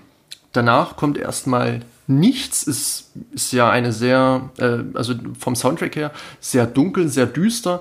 Ähm, klingt vielleicht auch etwas, äh, ja, also bei mir zumindest so mitleidserweckend. Mhm. Ähm, und ich war überhaupt nicht in der Stimmung, mir nach diesem harten Schnitt äh, These Boots, are, made, for, are made for Walking von äh, Sinatra anzuhören. Mhm. Ähm, und aber ähm, ich glaube, da müssen wir nochmal vielleicht drauf eingehen, mhm. äh, warum dieser hart oder was eine plausible äh, Erklärung ist, warum dieser harte Schnitt so zustande kam. Weil äh, rein ähm, auf die Draufsicht macht es erstmal irgendwie keinen Sinn, mhm. nach dieser dramatischen Szene dann so reinzuhauen, alles irgendwie ad acta zu legen, mhm. um einen neuen Teil einzuleiten. Also das wäre ähm, ja relativ schroff, aber es passt wiederum genau zum Vietnamkrieg, was du meintest, dass schon äh, dieser äh, Vietnam-Vibe äh, übertragen wird, indem man, sage ich mal, so diese Musik der 68er ähm, einbringt, ähm, was so ein bisschen auch so diese Popkultur mit dem Vietnamkrieg vermischt mhm. und ähm, dahingehend in die Zukunft der 80er, 90er, 70er, 80er, 90er in der der Vietnamkrieg vielleicht in einer gewissen Erinnerungskultur verarbeitet werden sollte, hm. ähm, hat man sich vielleicht nicht an die Gräueltaten erinnert, hm. sondern eher an die Musik, an die Frauen, an die Drogen, hm. äh, an die, ja, sage ich mal, Partys und Exzesse des Vietnamkriegs, die ähm, übertragen wurden durch die Musik.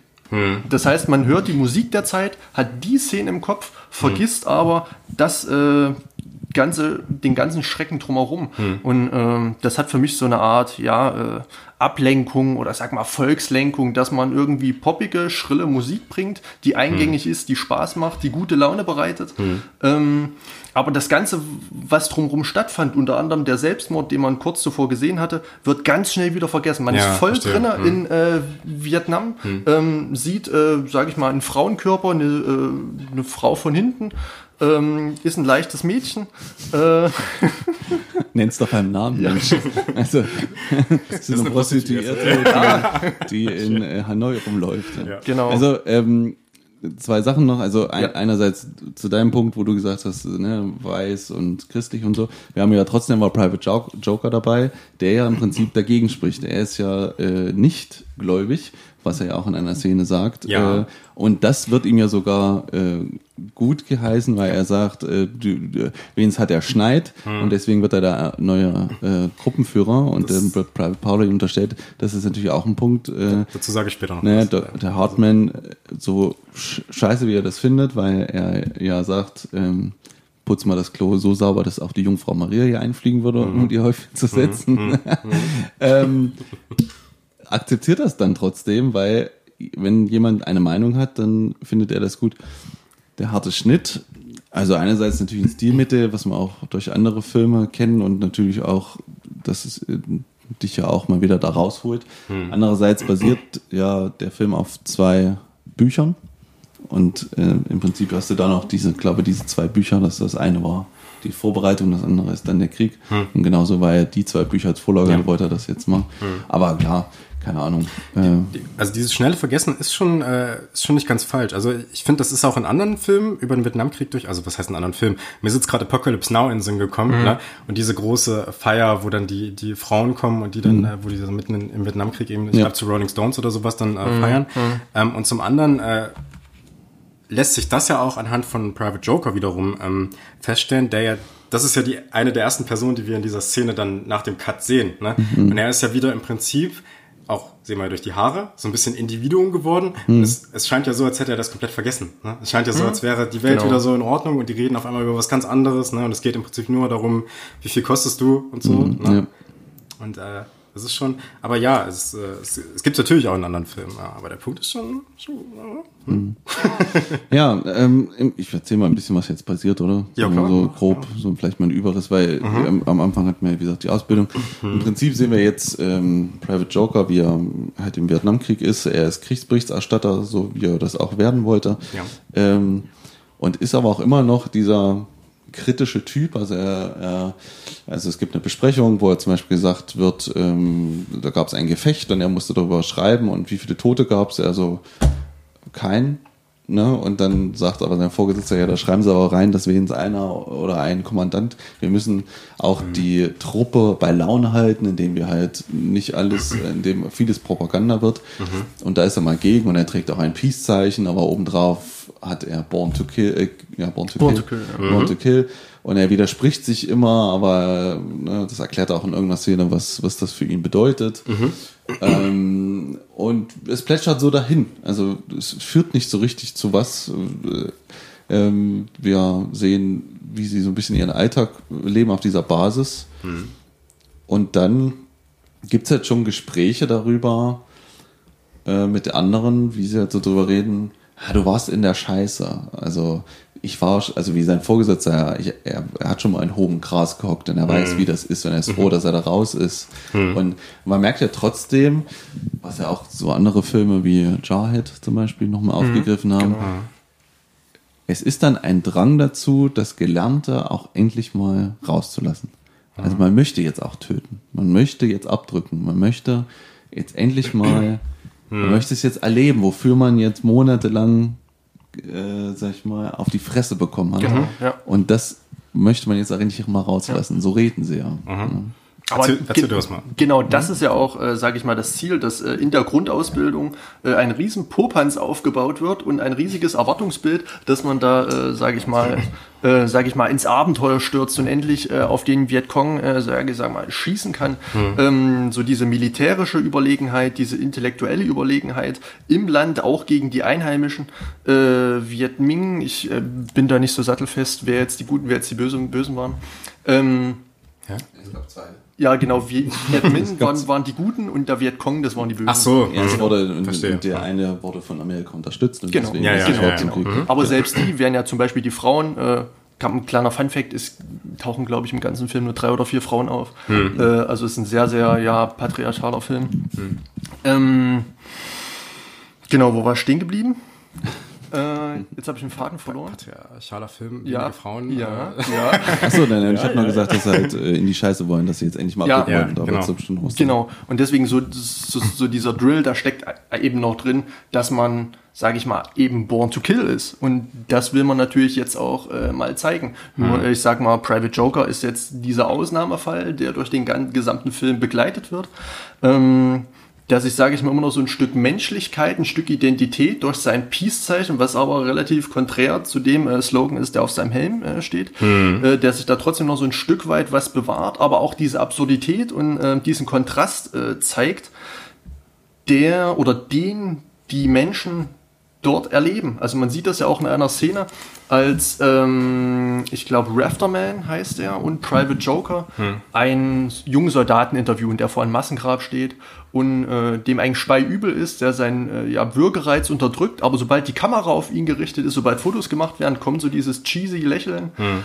Ähm, und das ist dann halt wieder so diese Polarität, unmenschlich oder Monster und äh, ja, Mensch. Und das äh, scheint halt, äh, sage ich mal, so ein Symptom des äh, Vietnamkriegs gewesen zu sein, dass Stanley Kubrick, ähm, sage ich mal, dadurch äh, ja, gezeigt hat. Ähm, sehr hm. gut, ja. Ich möchte äh, da mal auf eine Sache eingehen. Also ich möchte darauf eingehen, aber ich möchte vorher mal äh, zu etwas hinleiten oder äh, anders hinleiten. Denn äh, man sieht ja eigentlich, dass so diese, dieses Einheitsförmige, was wir in, in der ersten Hälfte des Films gesehen haben, im tatsächlichen Krieg eigentlich nicht mehr funktioniert. Ne? Das sehen wir ja in diesen ersten Szenen schon, dass diese Menschen eigentlich schon individualisiert sind, dass wir auch aus einer ganz ähnlichen Kameraperspektive, wie wir vorher diese, diese Soldaten in Reihe und Glied haben marschieren sehen mit, mit, äh, mit äh, Sergeant Hartman daneben an, dass wir aus einer ganz ähnlichen Perspektive ähm, Private Joker und seinen Kumpel sehen, wie sie so ganz äh, normal da lang flanieren, so ein bisschen labern und so, ne? Und im Prinzip zeigt das ja, dass dieses, diese, dieser ganze Drill eigentlich für dieses alltägliche Leben erstmal nicht funktioniert hat. Und wir sehen, ich finde, im Vietnamkrieg trotzdem noch, wie dieser, äh, wie versucht wird, von dem von diesem amerikanischen Marinesystem, von den Sergeants und Offizieren, wie trotzdem noch versucht wird, innerhalb des Krieges diese Vereinheitlichung herzustellen. Und das sehen wir an dieser Stelle, die ihr hier gerade schon genannt habt, nämlich wenn dieser eine Offizier nochmal dahin kommt und ihn nochmal ranzitiert und es im Prinzip so nochmal die gleichen Sprüche sind, wie die wir vorher von Sergeant Hartman gesehen haben. Ne? Und er muss dann auf einmal dastehen und Sir, ja, Sir. Ne? Und dann haben wir ja diese ähm, Dualität und ähm, also Dualität ist jetzt schon der, der wichtige Begriff dafür, denn, denn er wird ja schon auf diesen, äh, also Joker wird ja auf diesen Widerspruch angesprochen, ja, äh, was steht auf ihrem äh, auf ihrem Helm, Born to Kill. Ne? Also im Prinzip diese Botschaft, die wir aus der ersten Hälfte des Films kennen. Und was steht aber auf ihrer Brust oder was haben sie auf ihrer Brust? Dieses Friedenszeichen. Und da wird darauf angesprochen, was das soll. Und dann sagt er, ja, das ist ein Symbol für diese Dualität von Jung. Und äh, gemeint ist, ich habe dazu mal recherchiert, gemeint ist die Dualität von äh, Carl Gustav, also C.G. Jung, ne, einem Psychoanalytiker. Und er hat äh, die Dualität des Menschen als eine solche beschrieben, dass jeder Mensch, also jedes männliche Wesen, nicht nur komplett Mann ist, sondern dass er auch etwas Weibliches in sich drin hat und jedes weibliche Wesen, jeder weibliche Mensch auch etwas Männliches in sich hat. Das heißt, wir sind nie komplett Mann, wir sind nie komplett Frau. Es gibt immer so etwas, ähm, äh, es gibt immer so was äh, Zwiespältiges, Ambivalentes in mhm. uns, ja. Und äh, er hat das so beschrieben, dass es im Prinzip im Mann eine Anima gibt, also das Weibliche, was äh, im Prinzip, was er als ähm, intuitiv, als einfühlsam, aber auch als äh, launisch beschreibt, also so eher dieses einfühlsame, sanfte und so, ne? Und äh, der Animus, den man in Frauen findet, eben dieses rational bestimmende und beherrschende, also wenn man so möchte, dieses Idealbild, was wir im ersten Teil des Films sehen, ne? Ähm, und zum anderen geht er aber auch, äh, oder gibt es bei C.D. Jung aber auch den Begriff der Individuation. Und Individuation ist der Prozess, den ein Mensch durchlaufen muss, um ein komplettes Individuum zu werden. Und ein komplettes Individuum ähm, funktioniert eben, wenn man aufhört, sozusagen in diesen, oder wenn man so, so eine Art Gleichgewicht zwischen beiden herstellt. Ne? Wenn man nicht so ganz Mann ist, ganz Frau ist und äh, ganz Mann äh, würde ich dann in, in dem Kontext so sehen, dass wir eben, äh, dass dieses ganz männliche Sein oder ganz Mann sein, dass das das ist, was eigentlich in diesem äh, Bootcamp äh, wenn man so möchte, eine Bootcamp äh, ange äh, oder oder ähm, äh, ja trainiert. Äh, trainiert werden soll, hergeleitet mhm. werden soll, ne? Was wir auch in dieser Szene mit diesem, das ist mein Gewehr und das ist mhm. ne, ne, so, so mhm. schön demonstriert sehen. Und ähm, dass es im Prinzip, also dass es darum geht, eigentlich so einen Ausgleich herzustellen. Und wir sehen eigentlich über den ganzen Film hinweg, dass es nicht diese ähm, Menschen gibt, die eben diese beiden Pole in sich haben, sondern wir sehen eigentlich sehr, sehr viele Extreme, muss man dazu sagen. Ne? Und trotzdem findet sich immer in jedem dieser Extreme noch ein Pol vom anderen. Und das ist ganz witzig. Also das sehen wir sogar in dieser absoluten Tötungsmaschine, die, ähm, also äh, ich rede jetzt hier von wie heißt er? Mother, Animal Mother? Animal Mother. Animal Mother, der dann eben auch als diese Tötungsmaschine auftritt, aber dann eben auch äh, zögert, zaudert und wo wir dann auch Einstellungen in sein Gesicht haben, die von Angst geprägt sind und so. Ne? Und äh, dass im Prinzip die komplette Individualität in diesem System nicht erreicht werden kann. Ich glaube, das ist so das, was äh, Kubrick da mit herleitet. Na gut, wäre ja noch ein guter, ähm, also das, was du als erstes vorgelesen hast, dass in jedem männlich und weiblich steckt, hm. wäre nochmal ein guter ähm, ja, Satz für den Schluss. Also für das ja. Ende. Wenn mhm. ja. wir am Ende ja sehen, soll ich das ja erzählen schon? Oder? Ich würde auch noch oder, drauf kommen. Aber, ja, oder mach, aber das ist, ist, ist, ist, was für den Schluss. Mhm. Lass uns das mal so stehen. Okay. wobei ich mir jetzt gar nicht so sicher bin, ob diese eher femininen Attribute, wie zum Beispiel Fürsorge hm. ähm, für jemanden anderen, so unvorteilhaft im Krieg sind. Also es das heißt ja immer so, der eine rettet den Arsch vom anderen mhm. äh, und man ist nur so gut wie der rechts oder links äh, neben einem.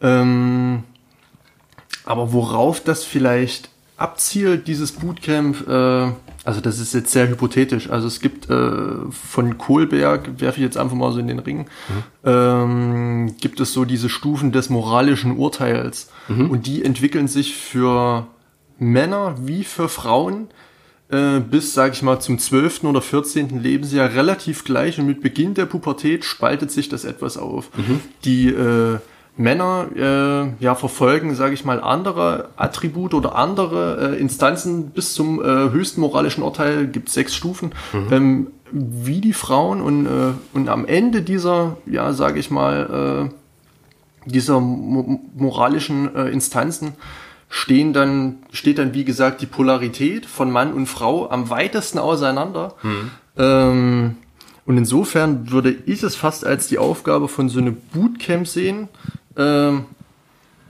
hm, so männlich wie möglich und nur so weiblich wie nötig, wenn man jetzt vielleicht mhm, äh, ja. danach geht, ja. mhm. dass schon so eine gewisse Weiblichkeit so äh, während des Bootcamps kommt für mich auch so gerade zwischen äh, Sergeant äh, äh, äh, Private Joker ja. und ähm, Private Paula kommt so ein bisschen, kann man auch so eine gewisse Art von Homosexualität reindeuten, äh, von Private äh, äh Paula gegen äh, Private Joker. Mhm.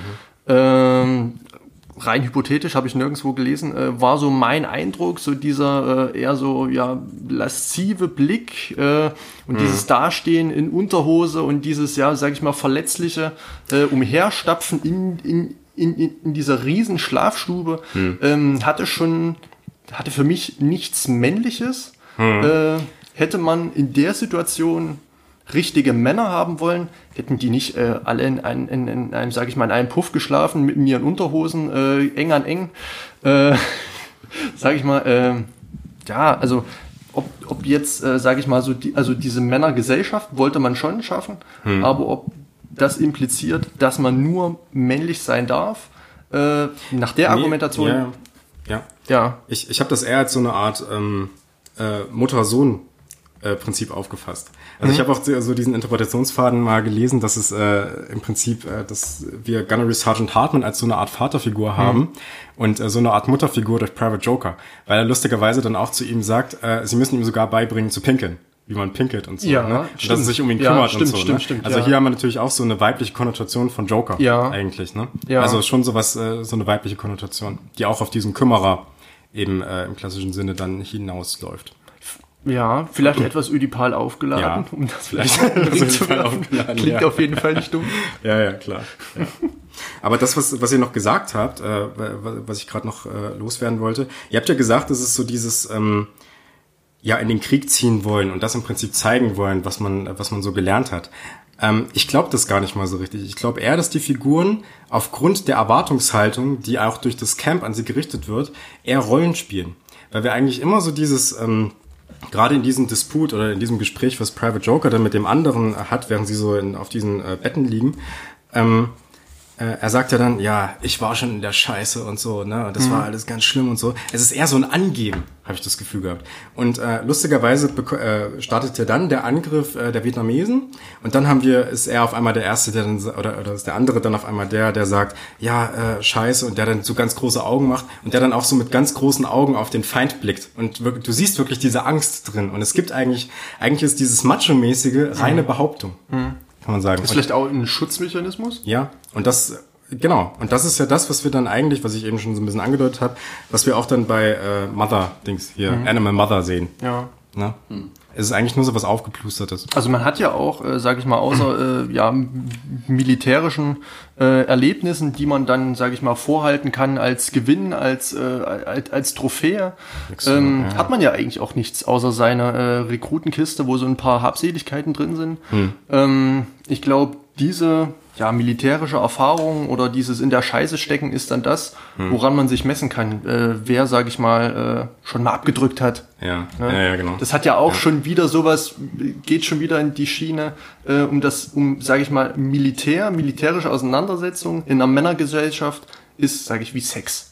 Ja, wer hat, wer war denn schon mal im Gefecht? Wer hat denn schon mal? Ähm, Ach so, ja, ja, so, ja. Ah, wenn man das jetzt ja, von einer von einer militärischen ja. Gesellschaft auf eine Normalgesellschaft überträgt, ist ein Gefecht Sex? Ja. Und äh, vielleicht so ja, kann man so diesen Schlag austauschen. Na, wer war denn hier? Na, wer war denn dort? Wir hatten die gehabt, wir hatten die gehabt. Ja. So in der Art vielleicht. Ah, alles klar. Ja. Hm? Tom weiter. Macht mal. ich höre mir das alles gerne Okay. Ähm, Jetzt ist die Frage, wie wir weitergehen oder wie wir weiter vorgehen. Ähm, streue mal ein Fun Fact. Ja, streue mal ein Fun Fact. Lukas, also du, vielleicht du, dir traust du, dass du schon weißt. Weiß. Äh, wusstest du, dass das alles, alles Szenen in Vietnam in England gedreht wurde? Ja, das in wusste ich. In äh, London, ja. Denn Stanley ja. Kubrick ist nie weiter als 15 Kilometer Radius um London äh, ja. fortgegangen, war ja, relativ menschenscheu. Und wie genau. geil das doch eigentlich ist, oder? Ich meine, du hängst ein paar Werbeplakate aus, stellst ein paar Palmen rein und, bist, und zack, hast, ja, denkst du, du bist in Vietnam.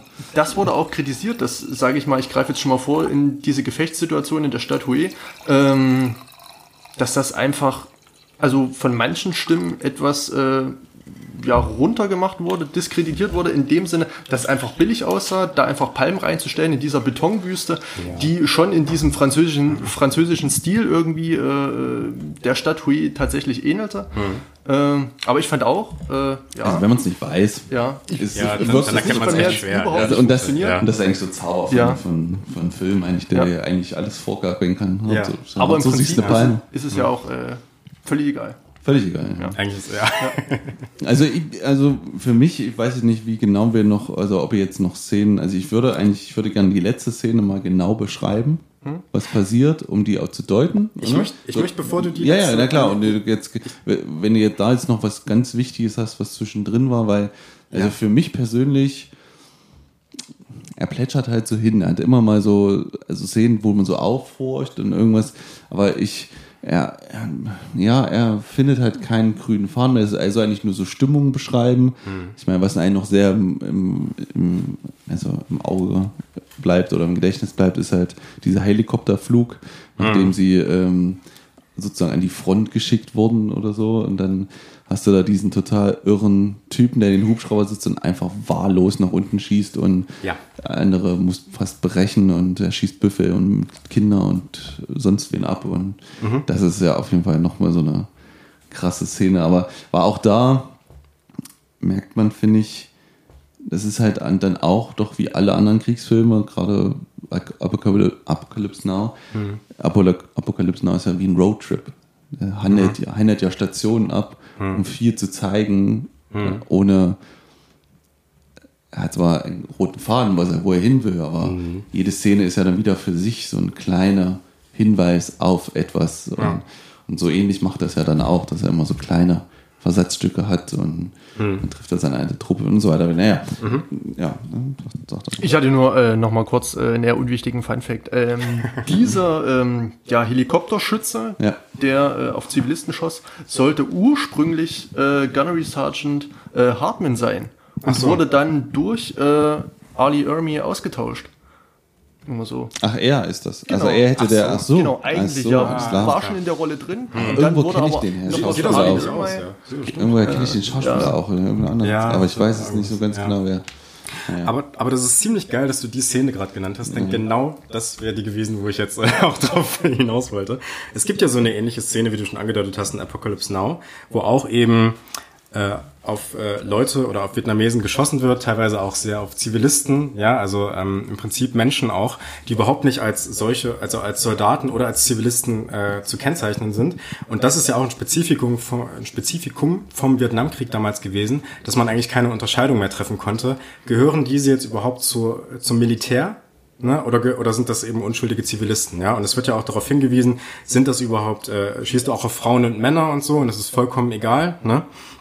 Und das hat, glaube ich, auch viel mit dem zu tun, mit diesem Feindbild, was im Vietnamkrieg tatsächlich aufgebaut wurde, auch von, auch medial teilweise und auch im Film. Nämlich, dass man hier eigentlich so einen absoluten Feind hergestellt hat.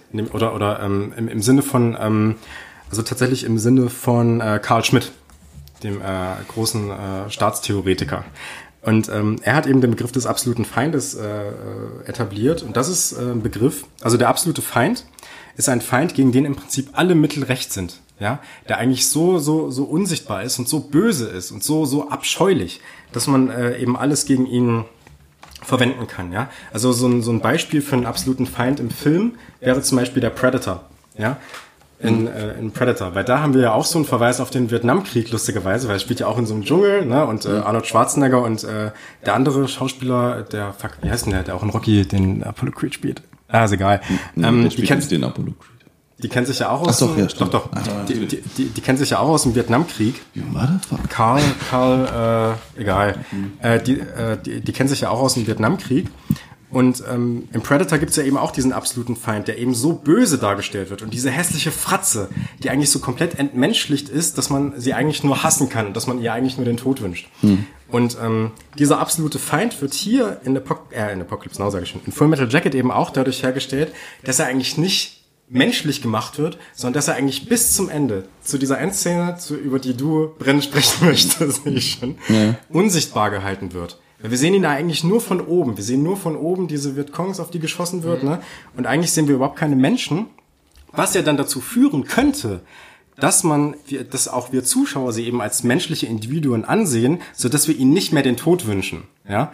Und ähm, genauso bleibt ja auch dieser Heckenschütze, dieser Scharfschütze bis zum Ende eigentlich unsichtbar, bis mhm. wir dann ja. die Figur tatsächlich sehen Stimmt, ja. und bis sich dann auf einmal ganz viel ändert. Tom ja. Ja, gibt's noch? Also es, es gibt jetzt hier, also wie gesagt, äh, Joker wird in die Front geschickt, ähm, trifft dann auf Cowboy und seine Truppe. Ach, das wolltest du? Okay, ja, ja, so, ne, und dann, und dann, äh, und dann äh, ja, und dann kommen, und dann laufen sie halt hinter Panzer hinterher, kommen in eine zerfallene Stadt hm. und werden dann irgendwie losgeschickt, die Truppe, weil sie auch ihren äh, Sergeant verlieren, der, hm. der erschossen wird. Hm. Und ab dann sind sie halt auf sich gestellt und dann passiert eigentlich ja nur Folgendes, dass, ähm, dass sie merken, dass sie falsch gelaufen sind. Hm. Die sind irgendwie vom Weg abgekommen. Hm. Und ähm, es wird dann der schwarze Lieutenant vorgeschickt, was auch wieder so eine Metapher hm. eigentlich ist, dass ja früher sehr oft Schwarze äh, vorgeschickt wurden hm. und als erste Linie äh, benutzt wurden. Und er läuft dann los und wird durch einen Heckenschüssen erschossen und was dann passiert ist halt, dass im Prinzip auch alle ihre, naja, auch da irgendwie alle ihr, wie sage ich das, ähm, Cleverness verlieren und mhm. einfach nur noch handeln, mhm. einfach nur dumm handeln, indem sie erstmal individuell handeln, die auch nicht mehr auf die Befehle. Ja, genau, hören. ja, ja, genau, aber weil es auch kein, ja, weil es aber auch keinen mehr gibt, der so stark leitet. Mhm. Weil es gibt ja dann, Cowboy ist dann auf einmal der Leiter und äh, mhm ähm, er hat ja nicht diese Stärke, die ein Hartman hätte. Mhm. Vielleicht hätte der die da noch durchgebracht. Vielleicht. Aber wiederum hat, war ja Cowboy der, der gesagt hat, das, was da gerade passiert, ist eine Falle. Der Heckenschütze mhm. schießt auf jemanden, lässt den, tötet ihn nicht, sondern lässt ihn bluten, mhm. damit immer wieder Leute reinlaufen und genau das passiert ja. Also es schießen alle, dann läuft Animal los, glaube ich, der ihn retten will, der ihn ja, noch zweiter, will. Ja, noch ein anderer. Noch ein anderer, mhm. ja genau. Und dann Animal hinterher. Mhm. Alle werden angeschossen, alle kriegen äh, immer nur Schüsse, damit alle anderen nachrücken, was dann auch passiert. Mhm. Ähm, dann, dann schaffen sie es zu dem Gebäude, wo sie den Scharfschützen vermuten, den wir nicht sehen, sondern immer nur die Waffe sehen. Und, genau. und dann ja, wird es dunkel, die hat nur noch Feuerleuchten irgendwie und dann arbeiten sich dieses Gebäude hoch mhm. und dann, ich weiß gar nicht, wer den Schuss abgibt. Einer gibt, einer gibt ja einen Schuss ab, das auf jeden Fall nicht Joker ist. Der, äh, da, wo, wo meinst du jetzt wohin? Bei, ah, bei, beim Heckenschützen. Ach so, äh, Private, ich weiß nicht, wie er hart, nee, äh, äh, ja, Joker äh, stirbt ja auf jeden Rafterman Fall. oder wieder. Ja, ja, Rafterman. Ah ja, Rafterman, der ja auch äh, sehr, ja. sehr strange ist. Genau, und dann sehen wir halt, dass dieser Hexschnitzer eine Frau ist. Ja. Und danach lebt sie noch, mhm. atmet lange und schwer. Mhm. Und im Prinzip stehen sie dann alle drumherum und äh, sie sagt dann noch, töte mich, ne, oder? Mhm. Ja, shoot me. Mhm. Shoot me. Sagt sie sogar auf Englisch dann. Mhm. Und dann im Prinzip sehen wir ja dann, dass Joker seinen einzigen Schuss abgibt. Mhm. Ja. Den wir wissen, dass er trifft. Ich meine, er hat einmal, einmal hat er geschossen bei diesen Fett, äh, TED-Feiertagen auf der, mhm. in der Basis. Mhm. Aber im Prinzip ist das ja sein einziger wirklicher Kill, sozusagen. Ja. Was ich dann nochmal gesehen habe, ist, dass er in der Szene, du siehst, sich so beleuchtet, dass du auf seinen Schriftzug auf den Helm siehst und er mhm. dann langsam nach hinten geht und dann mhm. das Born to Kill weggeht und nur ja. noch Kill siehst, wenn er abdrückt. Das ist noch so eine Feinheit. Ganz, ja. ganz kurz, bevor du was Jetzt dazu sagst, mal bei, bei Witchen, weil ähm, es ist ja auch so, dass äh, Private Joke im Prinzip in dieser Szene dann auch die Worte von Hartman nicht beherzigt. Ne? Weil äh, Hartman hat ja in der Ausbildung gesagt, wenn ihr zögert, dann werdet ihr sterben. Ja. Und er zögert ja und ihm fällt die Waffe runter und er ist total äh, na, ähm, außer Kontrolle und Rafterman ist es dann der, also der, der vorher schon so diese Lust am Krieg tatsächlich gehabt hat, ja, so dieses äh, Jungfräuliche im Prinzip und er will da rein und so, ähm, der ist es ja dann, der den, der den Schuss setzt, ja, so dass äh, diese Frau dann umfällt. Hm. Mhm.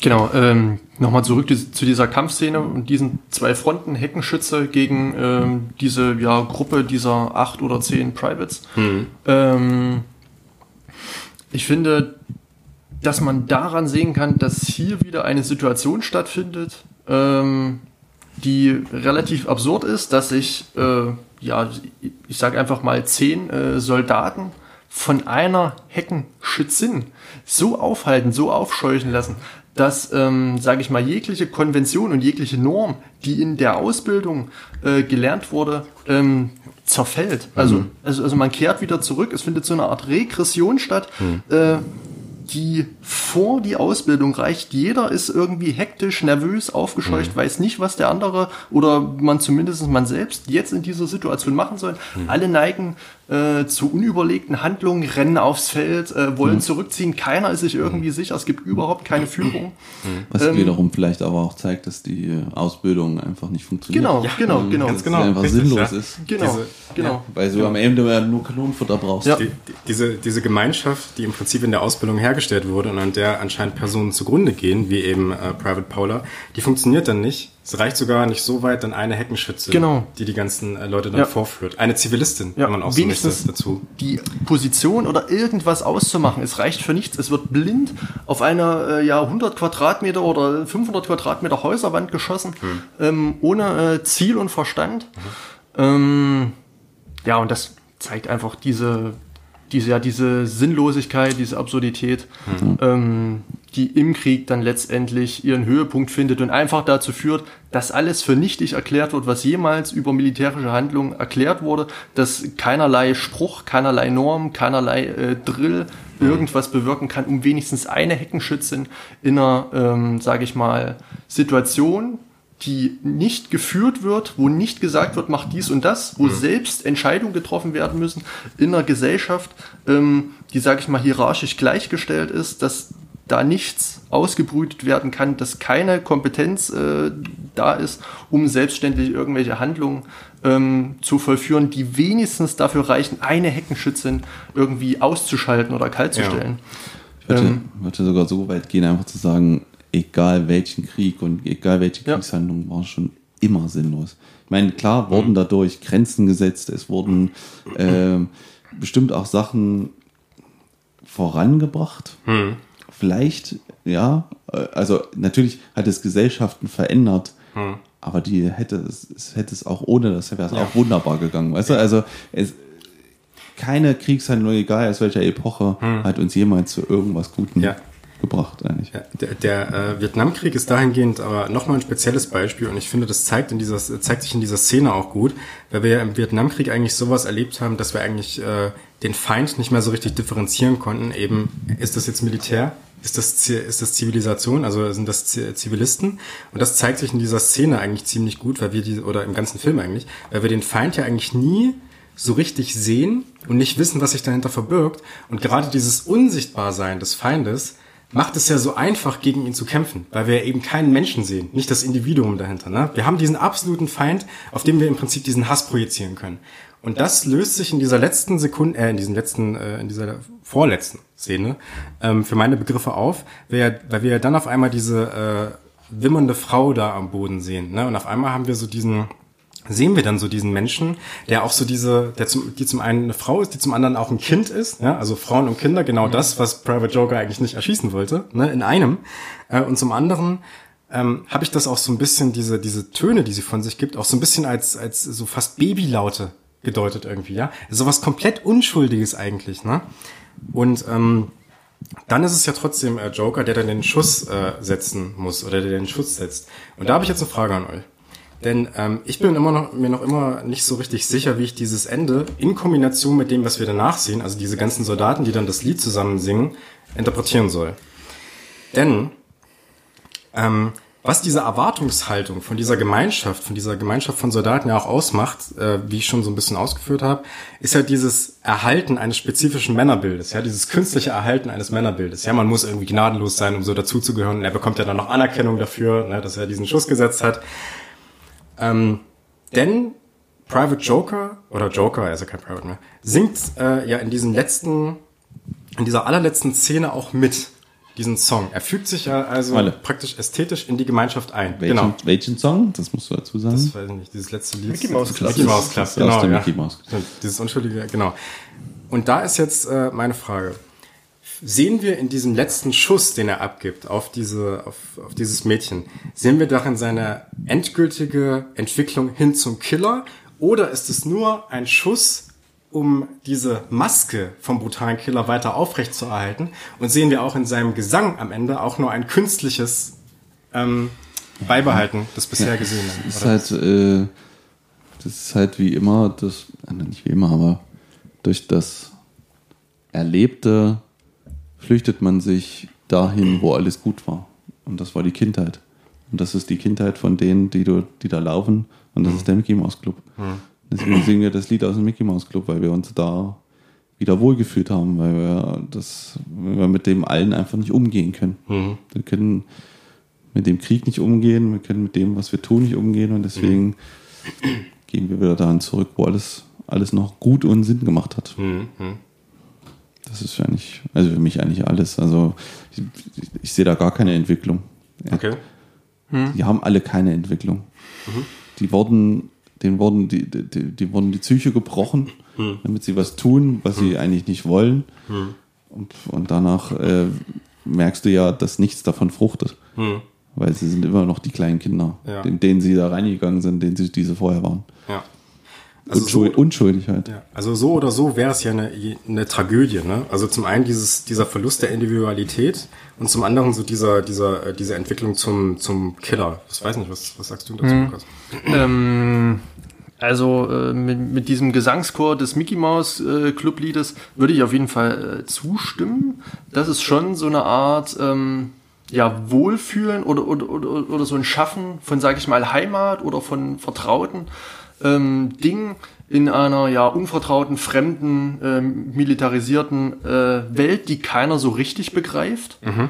Und so, so ist es, sag ich mal, so eine Sache der kollektiven Verarbeitung, dass man im Chor irgendwas singt, was jeder kennt, was jeden an die Heimat erinnert, mhm. um, sag ich mal, so äh, abzulenken oder zu verdrängen, was da eigentlich gerade passiert ist. Es ist nicht viel passiert, es ist eigentlich komplett sinnlos. Äh, mhm diese ganze Offensive äh, in, in, in diese Statue hat eigentlich nichts gebracht, nur Verluste, das Ausschalten einer Heckenschützin mit Ach und Krach. Mhm. Äh, und diese Entwicklung ähm, von Private äh, Joker ähm, würde ich so deuten, dass diese, sage ich mal, ihre erste äh, Zäsur im ersten, am Ende des ersten Teils erfuhr, in dem meiner Meinung nach, das ist jetzt auch wieder rein hypothetisch, meiner Meinung nach äh, Private Joker schon für den Tod von äh, Private Paula verantwortlich ist oder ihn, sage ich mal, auf der Liste hat, indem er als einzige Vertrauensperson von Private Paula äh, ihn trotzdem schlug. Private Paula hatte vorher niemanden außer Private Joker, auf den er sich, sage ich mal, verlassen konnte, mit dem er reden konnte, der ihm half. Mhm. Und selbst da kommt dieser Vertrauensbruch zustande, der meiner Meinung nach letztendlich dazu führt, dass sich Private äh, Paula erschießt. Mhm. So, das mhm. wäre so ähm, dieses erste äh, Assimilieren Private Jokers in die Gemeinschaft, in die militarisierte Gemeinschaft. Jetzt bist du einer von uns, jetzt bist du reif für den Krieg. Mhm. Dann im Krieg muss man natürlich, äh, sage ich mal, töten. Mhm. So, ne? Äh, darauf zieht ja irgendwie alles ab. Und dieser einzige oder, oder erste und einzige Schuss gegen ähm, die Heckenschützin hat wiederum eine Entwicklung beendet hin zum Killer. Jetzt ist er der Killer und singt lauthals diesen Mickey Mouse äh, Club Song mit, mhm. ähm, hat sich vollkommen integriert und ist jetzt das Produkt, was man in äh, Animal Mother schon äh, zu Anfang des zweiten Teils beispielsweise hatte. Mhm. Meiner Meinung nach. Mickey Mouse kommt dreimal vor in dem Film übrigens. Echt? Ja. Wo? Ich habe die vorher überhaupt nicht gesehen, außer in dem Lied dann am Ende. Ja. Naja, es, also auf Englisch sagt äh, äh, Kamerad Pale, also wo die auf dieser Gemeinschaftstoilette, wo die ihn vorfinden, ja. ne, Paula, dann sagt er, da kommt zu den Hartmann und sagt, äh, was ist denn das hier für eine Mickey Maus Scheiße? Ach ja, ah, stimmt, hm. ja, ja. Das und dann, recht, und dann steht die ja. Mickey Maus auch nochmal, wenn die in dem Besprechungsraum sind von Stars and Stripes, ja. steht im Hintergrund so eine Dose von mhm. Mickey Maus. Also dreimal aber Mickey Mouse Scheiße ist ja schon so eine Ablehnung von. Nee, das ne? ist, äh, also, in amerikanischen ist, das ein Slang für, hier steht, äh, was besonders sinnlos und dumm ist. Hm. Okay, ach so, okay. Also im Prinzip. ja, alles also, klar, ja. Und dieses John Wayne-Ding ist natürlich auch nochmal sowas, ne? Also ja, ja, klar. Wayne, ja. Naja, gut, das mhm. können wir uns alle selber denken. Mhm. Mhm. Ich würde nochmal kurz auf eine Szene eingehen, ähm, die nochmal äh, dieses Phänomen zeigt, ähm, ja, sage ich mal, in dieser Kampfsituation zu Sachen aus der Heimat irgendwie geneigt zu sein oder, sage ich mal, so in diese Heimat, in diese kognitive, gedankliche Heimatflucht mhm. äh, äh, zu stürzen. Mhm. Ähm, es gibt eine Szene, dort liegt in den Trümmern ein Plüschtier. Ich weiß nicht, ob es ja. irgendwie Bugs Bunny ist ja, oder ja. irgend sowas. Ich weiß, was du meinst, äh, ja. Und dieser Soldat in, äh, in, in, in ja, Gefechtsmontur, in, in, in, in einer militärischen Operation, greift nach diesem Tier, also äh, mhm. oder, oder nach diesem mhm. Plüschtier, als ob es äh, nichts Wichtigeres geben würde, danach jetzt zu greifen. Ja. Äh, und mit dem Griff zu diesem äh, Plüschtier platzt neben ihm eine Bombe und er ist tot. Ja. So, äh, wäre mit Sicherheit auch passiert, könnte man jetzt sagen, wäre wär er da nicht drauf getreten.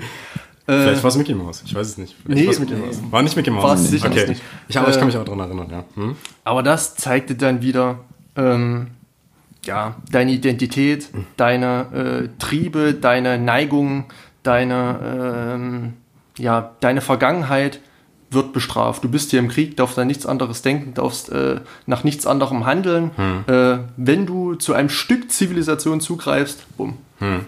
So. Ah, okay, könnte man so deuten. Ja. Hm. Ja. So. Ja. ja. ja, ist ein guter Punkt. Ja. ja. Ähm, ja. Ich, ich hätte noch einen Punkt, ja, über, über den ich sprechen würde. ähm, und zwar ähm, war ja so meine These so ein bisschen, dass es hier so ein bisschen, äh, dass es in diesem Film um Individu, äh, Individu also so ein Spannungsverhältnis, so ein, so, so ein Spannungsverhältnis zwischen. Nein, was? so, so ein Spannungsverhältnis zwischen dem Einzelnen und also dem Individuum und äh, der Gesellschaft geht, der Gemeinschaft. Ne? Und das ist im Prinzip das, äh, das, was wir in der ersten Hälfte des Films als Behauptung sehen oder als Ziel des Marine Corps, dass das in der zweiten Hälfte eigentlich nicht eingelöst wird, weil wir ja dann Menschen sehen, die nach ihren individu individuellen äh, ja, nach dem dritten Glas Wein ja. sowas Individuellen. Das, das darf keiner wissen, Leute. Musst du mit dem L machen. Ja, die, die, nach, die, ja, die nach ihrem individuellen äh, Handlungen eben handeln. Ja, also die, also die sich eben nicht in diese Gemeinschaft einordnen lassen Kannst auch einzigartig sagen. Einzigartig, ja. die wir vorher hatten. Und ähm, ich habe ja im Verlaufe der letzten Folgen, in denen wir Filmbesprechungen gehabt haben, ne, mit Stanley Kubrick, ähm, äh, mit, mit, mit äh, Ridley Scott, habe ich ja die These aufgestellt, dass äh, jeder große Film, beziehungsweise jeder große Regisseur in seinem Övre auch auf das Filmemachen selbst eingeht. Und ähm, ich glaube, dass wir auch in Full Metal Jacket so eine Form der Selbstreflexion sehen. Und dass Stanley Kubrick hier mit seinem vorletzten Film auch nochmal darüber reflektiert, das macht er vorher auch, aber äh, also ist meine Behauptung mal, äh, aber dass, dass wir in diesem Film eben auch eine Reflexion über das Filmemachen an sich sehen. Ähm, und zwar ist es ja so, dass dieses Marine Corps und besonders Gunnery Sergeant Hartman eine gewisse Vision davon haben, wie dieses Marine Corps im Endeffekt auszusehen hat, wie es zu handeln hat und wie es dann eben auch im Gefecht äh, zu handeln hat, ja, also als diese große Einheit und so. Und wir kennen ja gerade Stanley Kubrick aus diesen ganzen Geschichten als jemanden, der sehr, sehr penibel ist, ja, der eine sehr, sehr genaue Vorstellung davon hat, wie ein Film auszusehen hat. Fun Fact, ähm, diese, diese äh, Szene in, in der, äh, auf der Treppe in Shining ähm, wurde 127 Mal versucht zu drehen. Guinness Weltrekord. Genau, ja. Ähm, die, äh, die Schauspielerin aus Shining, Shelley Duvall, die Wendy Torrance, die Frau von Jack Torrance, also von Jack Nicholson spielt, wurde während des Films derart terrorisiert von Stanley Kubrick, ähm, dass sie nie wieder mit ihm arbeiten wollte. Sie hat trotzdem gesagt, das sei ihre beste Leistung der Karriere gewesen. Natürlich. Ja, ja er, er, ist General Hartman. Genau, richtig. Ja. Wir sehen im Prinzip hier jemanden oder einen Regisseur, der auch eine Vision hat, der allerdings äh, oder ich sag mal so, er behandelt im Prinzip dieses äh, Spannungsverhältnis im Film, dass ein Regisseur eigentlich immer eine feste Vision von einem Film hat, also so wie sie genau in seinem Kopf aussehen soll, dass dieses Ideal ja aber eigentlich niemals erreichbar ist durch die ganzen anderen Faktoren, die äh, damit herspielen. Ja, also du hast ja einen äh, individuell operierenden Kameramann. Du kannst ihm natürlich sagen, wie was gemacht werden muss, aber trotzdem weicht es immer so ein kleines bisschen ab. Ja, wir haben ähm, Schauspieler, die vielleicht Sachen nicht ganz so genau machen, wie du das willst. Ja, und du kannst eine Szene tausendmal drehen, hundertmal drehen. Im Endeffekt wirst du dieses diese absolute Perfektion, so wie die, so wie du dir das vorstellst, niemals erreichen. Und ich glaube, dass das auch bei Stanley Kubrick so ist. Natürlich sehen wir hier Clockwork Orange, wir sehen 2001 diese perfekt komponierten Bilder und alles, ja. Aber so dieses Ideal, was Kubrick sich vielleicht selbst in seinem Kopf gedacht hat, ist eigentlich nicht erreichbar. Und ich glaube, dass man das auch in Full Metal Jacket repräsentiert sieht. Und ich glaube, dass er da über seinen Film oder über das Filmemachen dahingehend äh, reflektiert hat. Aber wenn es einer geschafft hat, um ganz nah ranzukommen an das, was er wird, dann ist es er. Genau, ganz Weil, nah rankommen. Nee, ja, nah genau, rankommen. ja gut, aber ähm, er, das ist ja genau der Punkt. Er weiß ja dafür bekannt, so lange zu machen und so lange zu wiederholen, bis er aus seinem Schauspieler etwas rausbekommt, was vorher nicht da war. Wie es Gunnery Sergeant Hartman macht, der allerdings auch dieses Ideal, dieses absolute Ideal von einem einheitlich operierenden United States Marine Corps nicht erreichen kann. Ja, weil. Ja.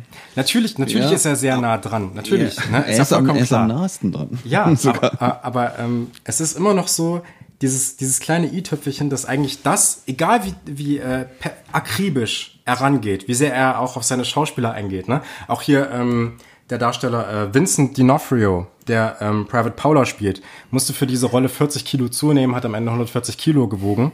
Ähm, also er wurde ja schon zurechtgerückt für diese Rolle. ja. Mhm.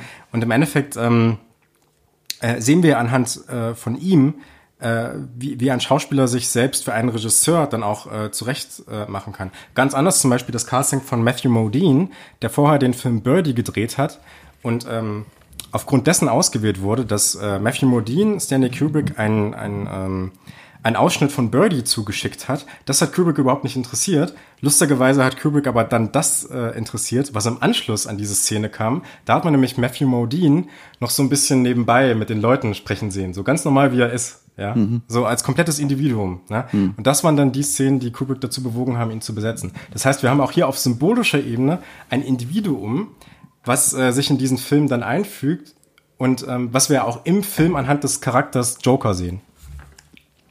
Stark. Doch. Ja, klar, du wusstest nicht. Ich tue mich da noch ein bisschen mit dem äh, Begriff äh, Perfektion schwer. Mhm. Also ich, ich hoffe, dass ähm, jeder Künstler Perfektion nicht als universelles, ähm, normatives Regelwerk sieht, das irgendwie ähm, irgendwo in, irgend, in irgendwelchen Sphären rumwabert, wo man jetzt sagen kann, okay, das ist jetzt Perfektion, das ist nicht Perfektion. Ich hoffe, dass hm. beispielsweise jetzt bei Stanley Kubrick das so ist, dass die Perfektion mit seiner Vollendung des Films und mit seiner Vollendung seiner Vision einhergeht. Aber das ja. wäre dann wieder eine absolut individuelle Perfektion, ja, genau. die auch jeder andere ja. Regisseur unbedingt eine individuelle, äh, einen individuellen Anspruch oder einen individuellen Sinn von Perfektion haben soll. Denn nur so kann ja diese Diversität an Filmen dann stattfinden, indem jeder ja. sich so seine Nische sucht. Ich, ich denke schon, es geht um seine individuelle Vorstellung ja. von Perfektion. Denn Kubrick ist ja auch jemand, der zum Beispiel Steven Spielberg äh, regelmäßig über den grünen Klee gelobt hat. Er hat ja nicht umsonst, Spielberg durfte ja nicht umsonst ein AI drehen. Und Spielberg ist ja jemand, der rein ästhetisch meilenweit weg ist von jemandem wie Stanley Kubrick. Mhm. Ne? Also was einfach die Artificialität der mhm. Bilder angeht und so. Mhm. Und ich meine auch, dass, äh, nochmal kurz darauf zurückzukommen, dass Full Metal Jacket insgesamt diesen Widerspruch zwischen Perfektion ähm, und ähm, im Prinzip einem, einem freien Operieren aller, äh, aller äh, Menschen, die daran gearbeitet mhm. haben, äh, widerspiegelt.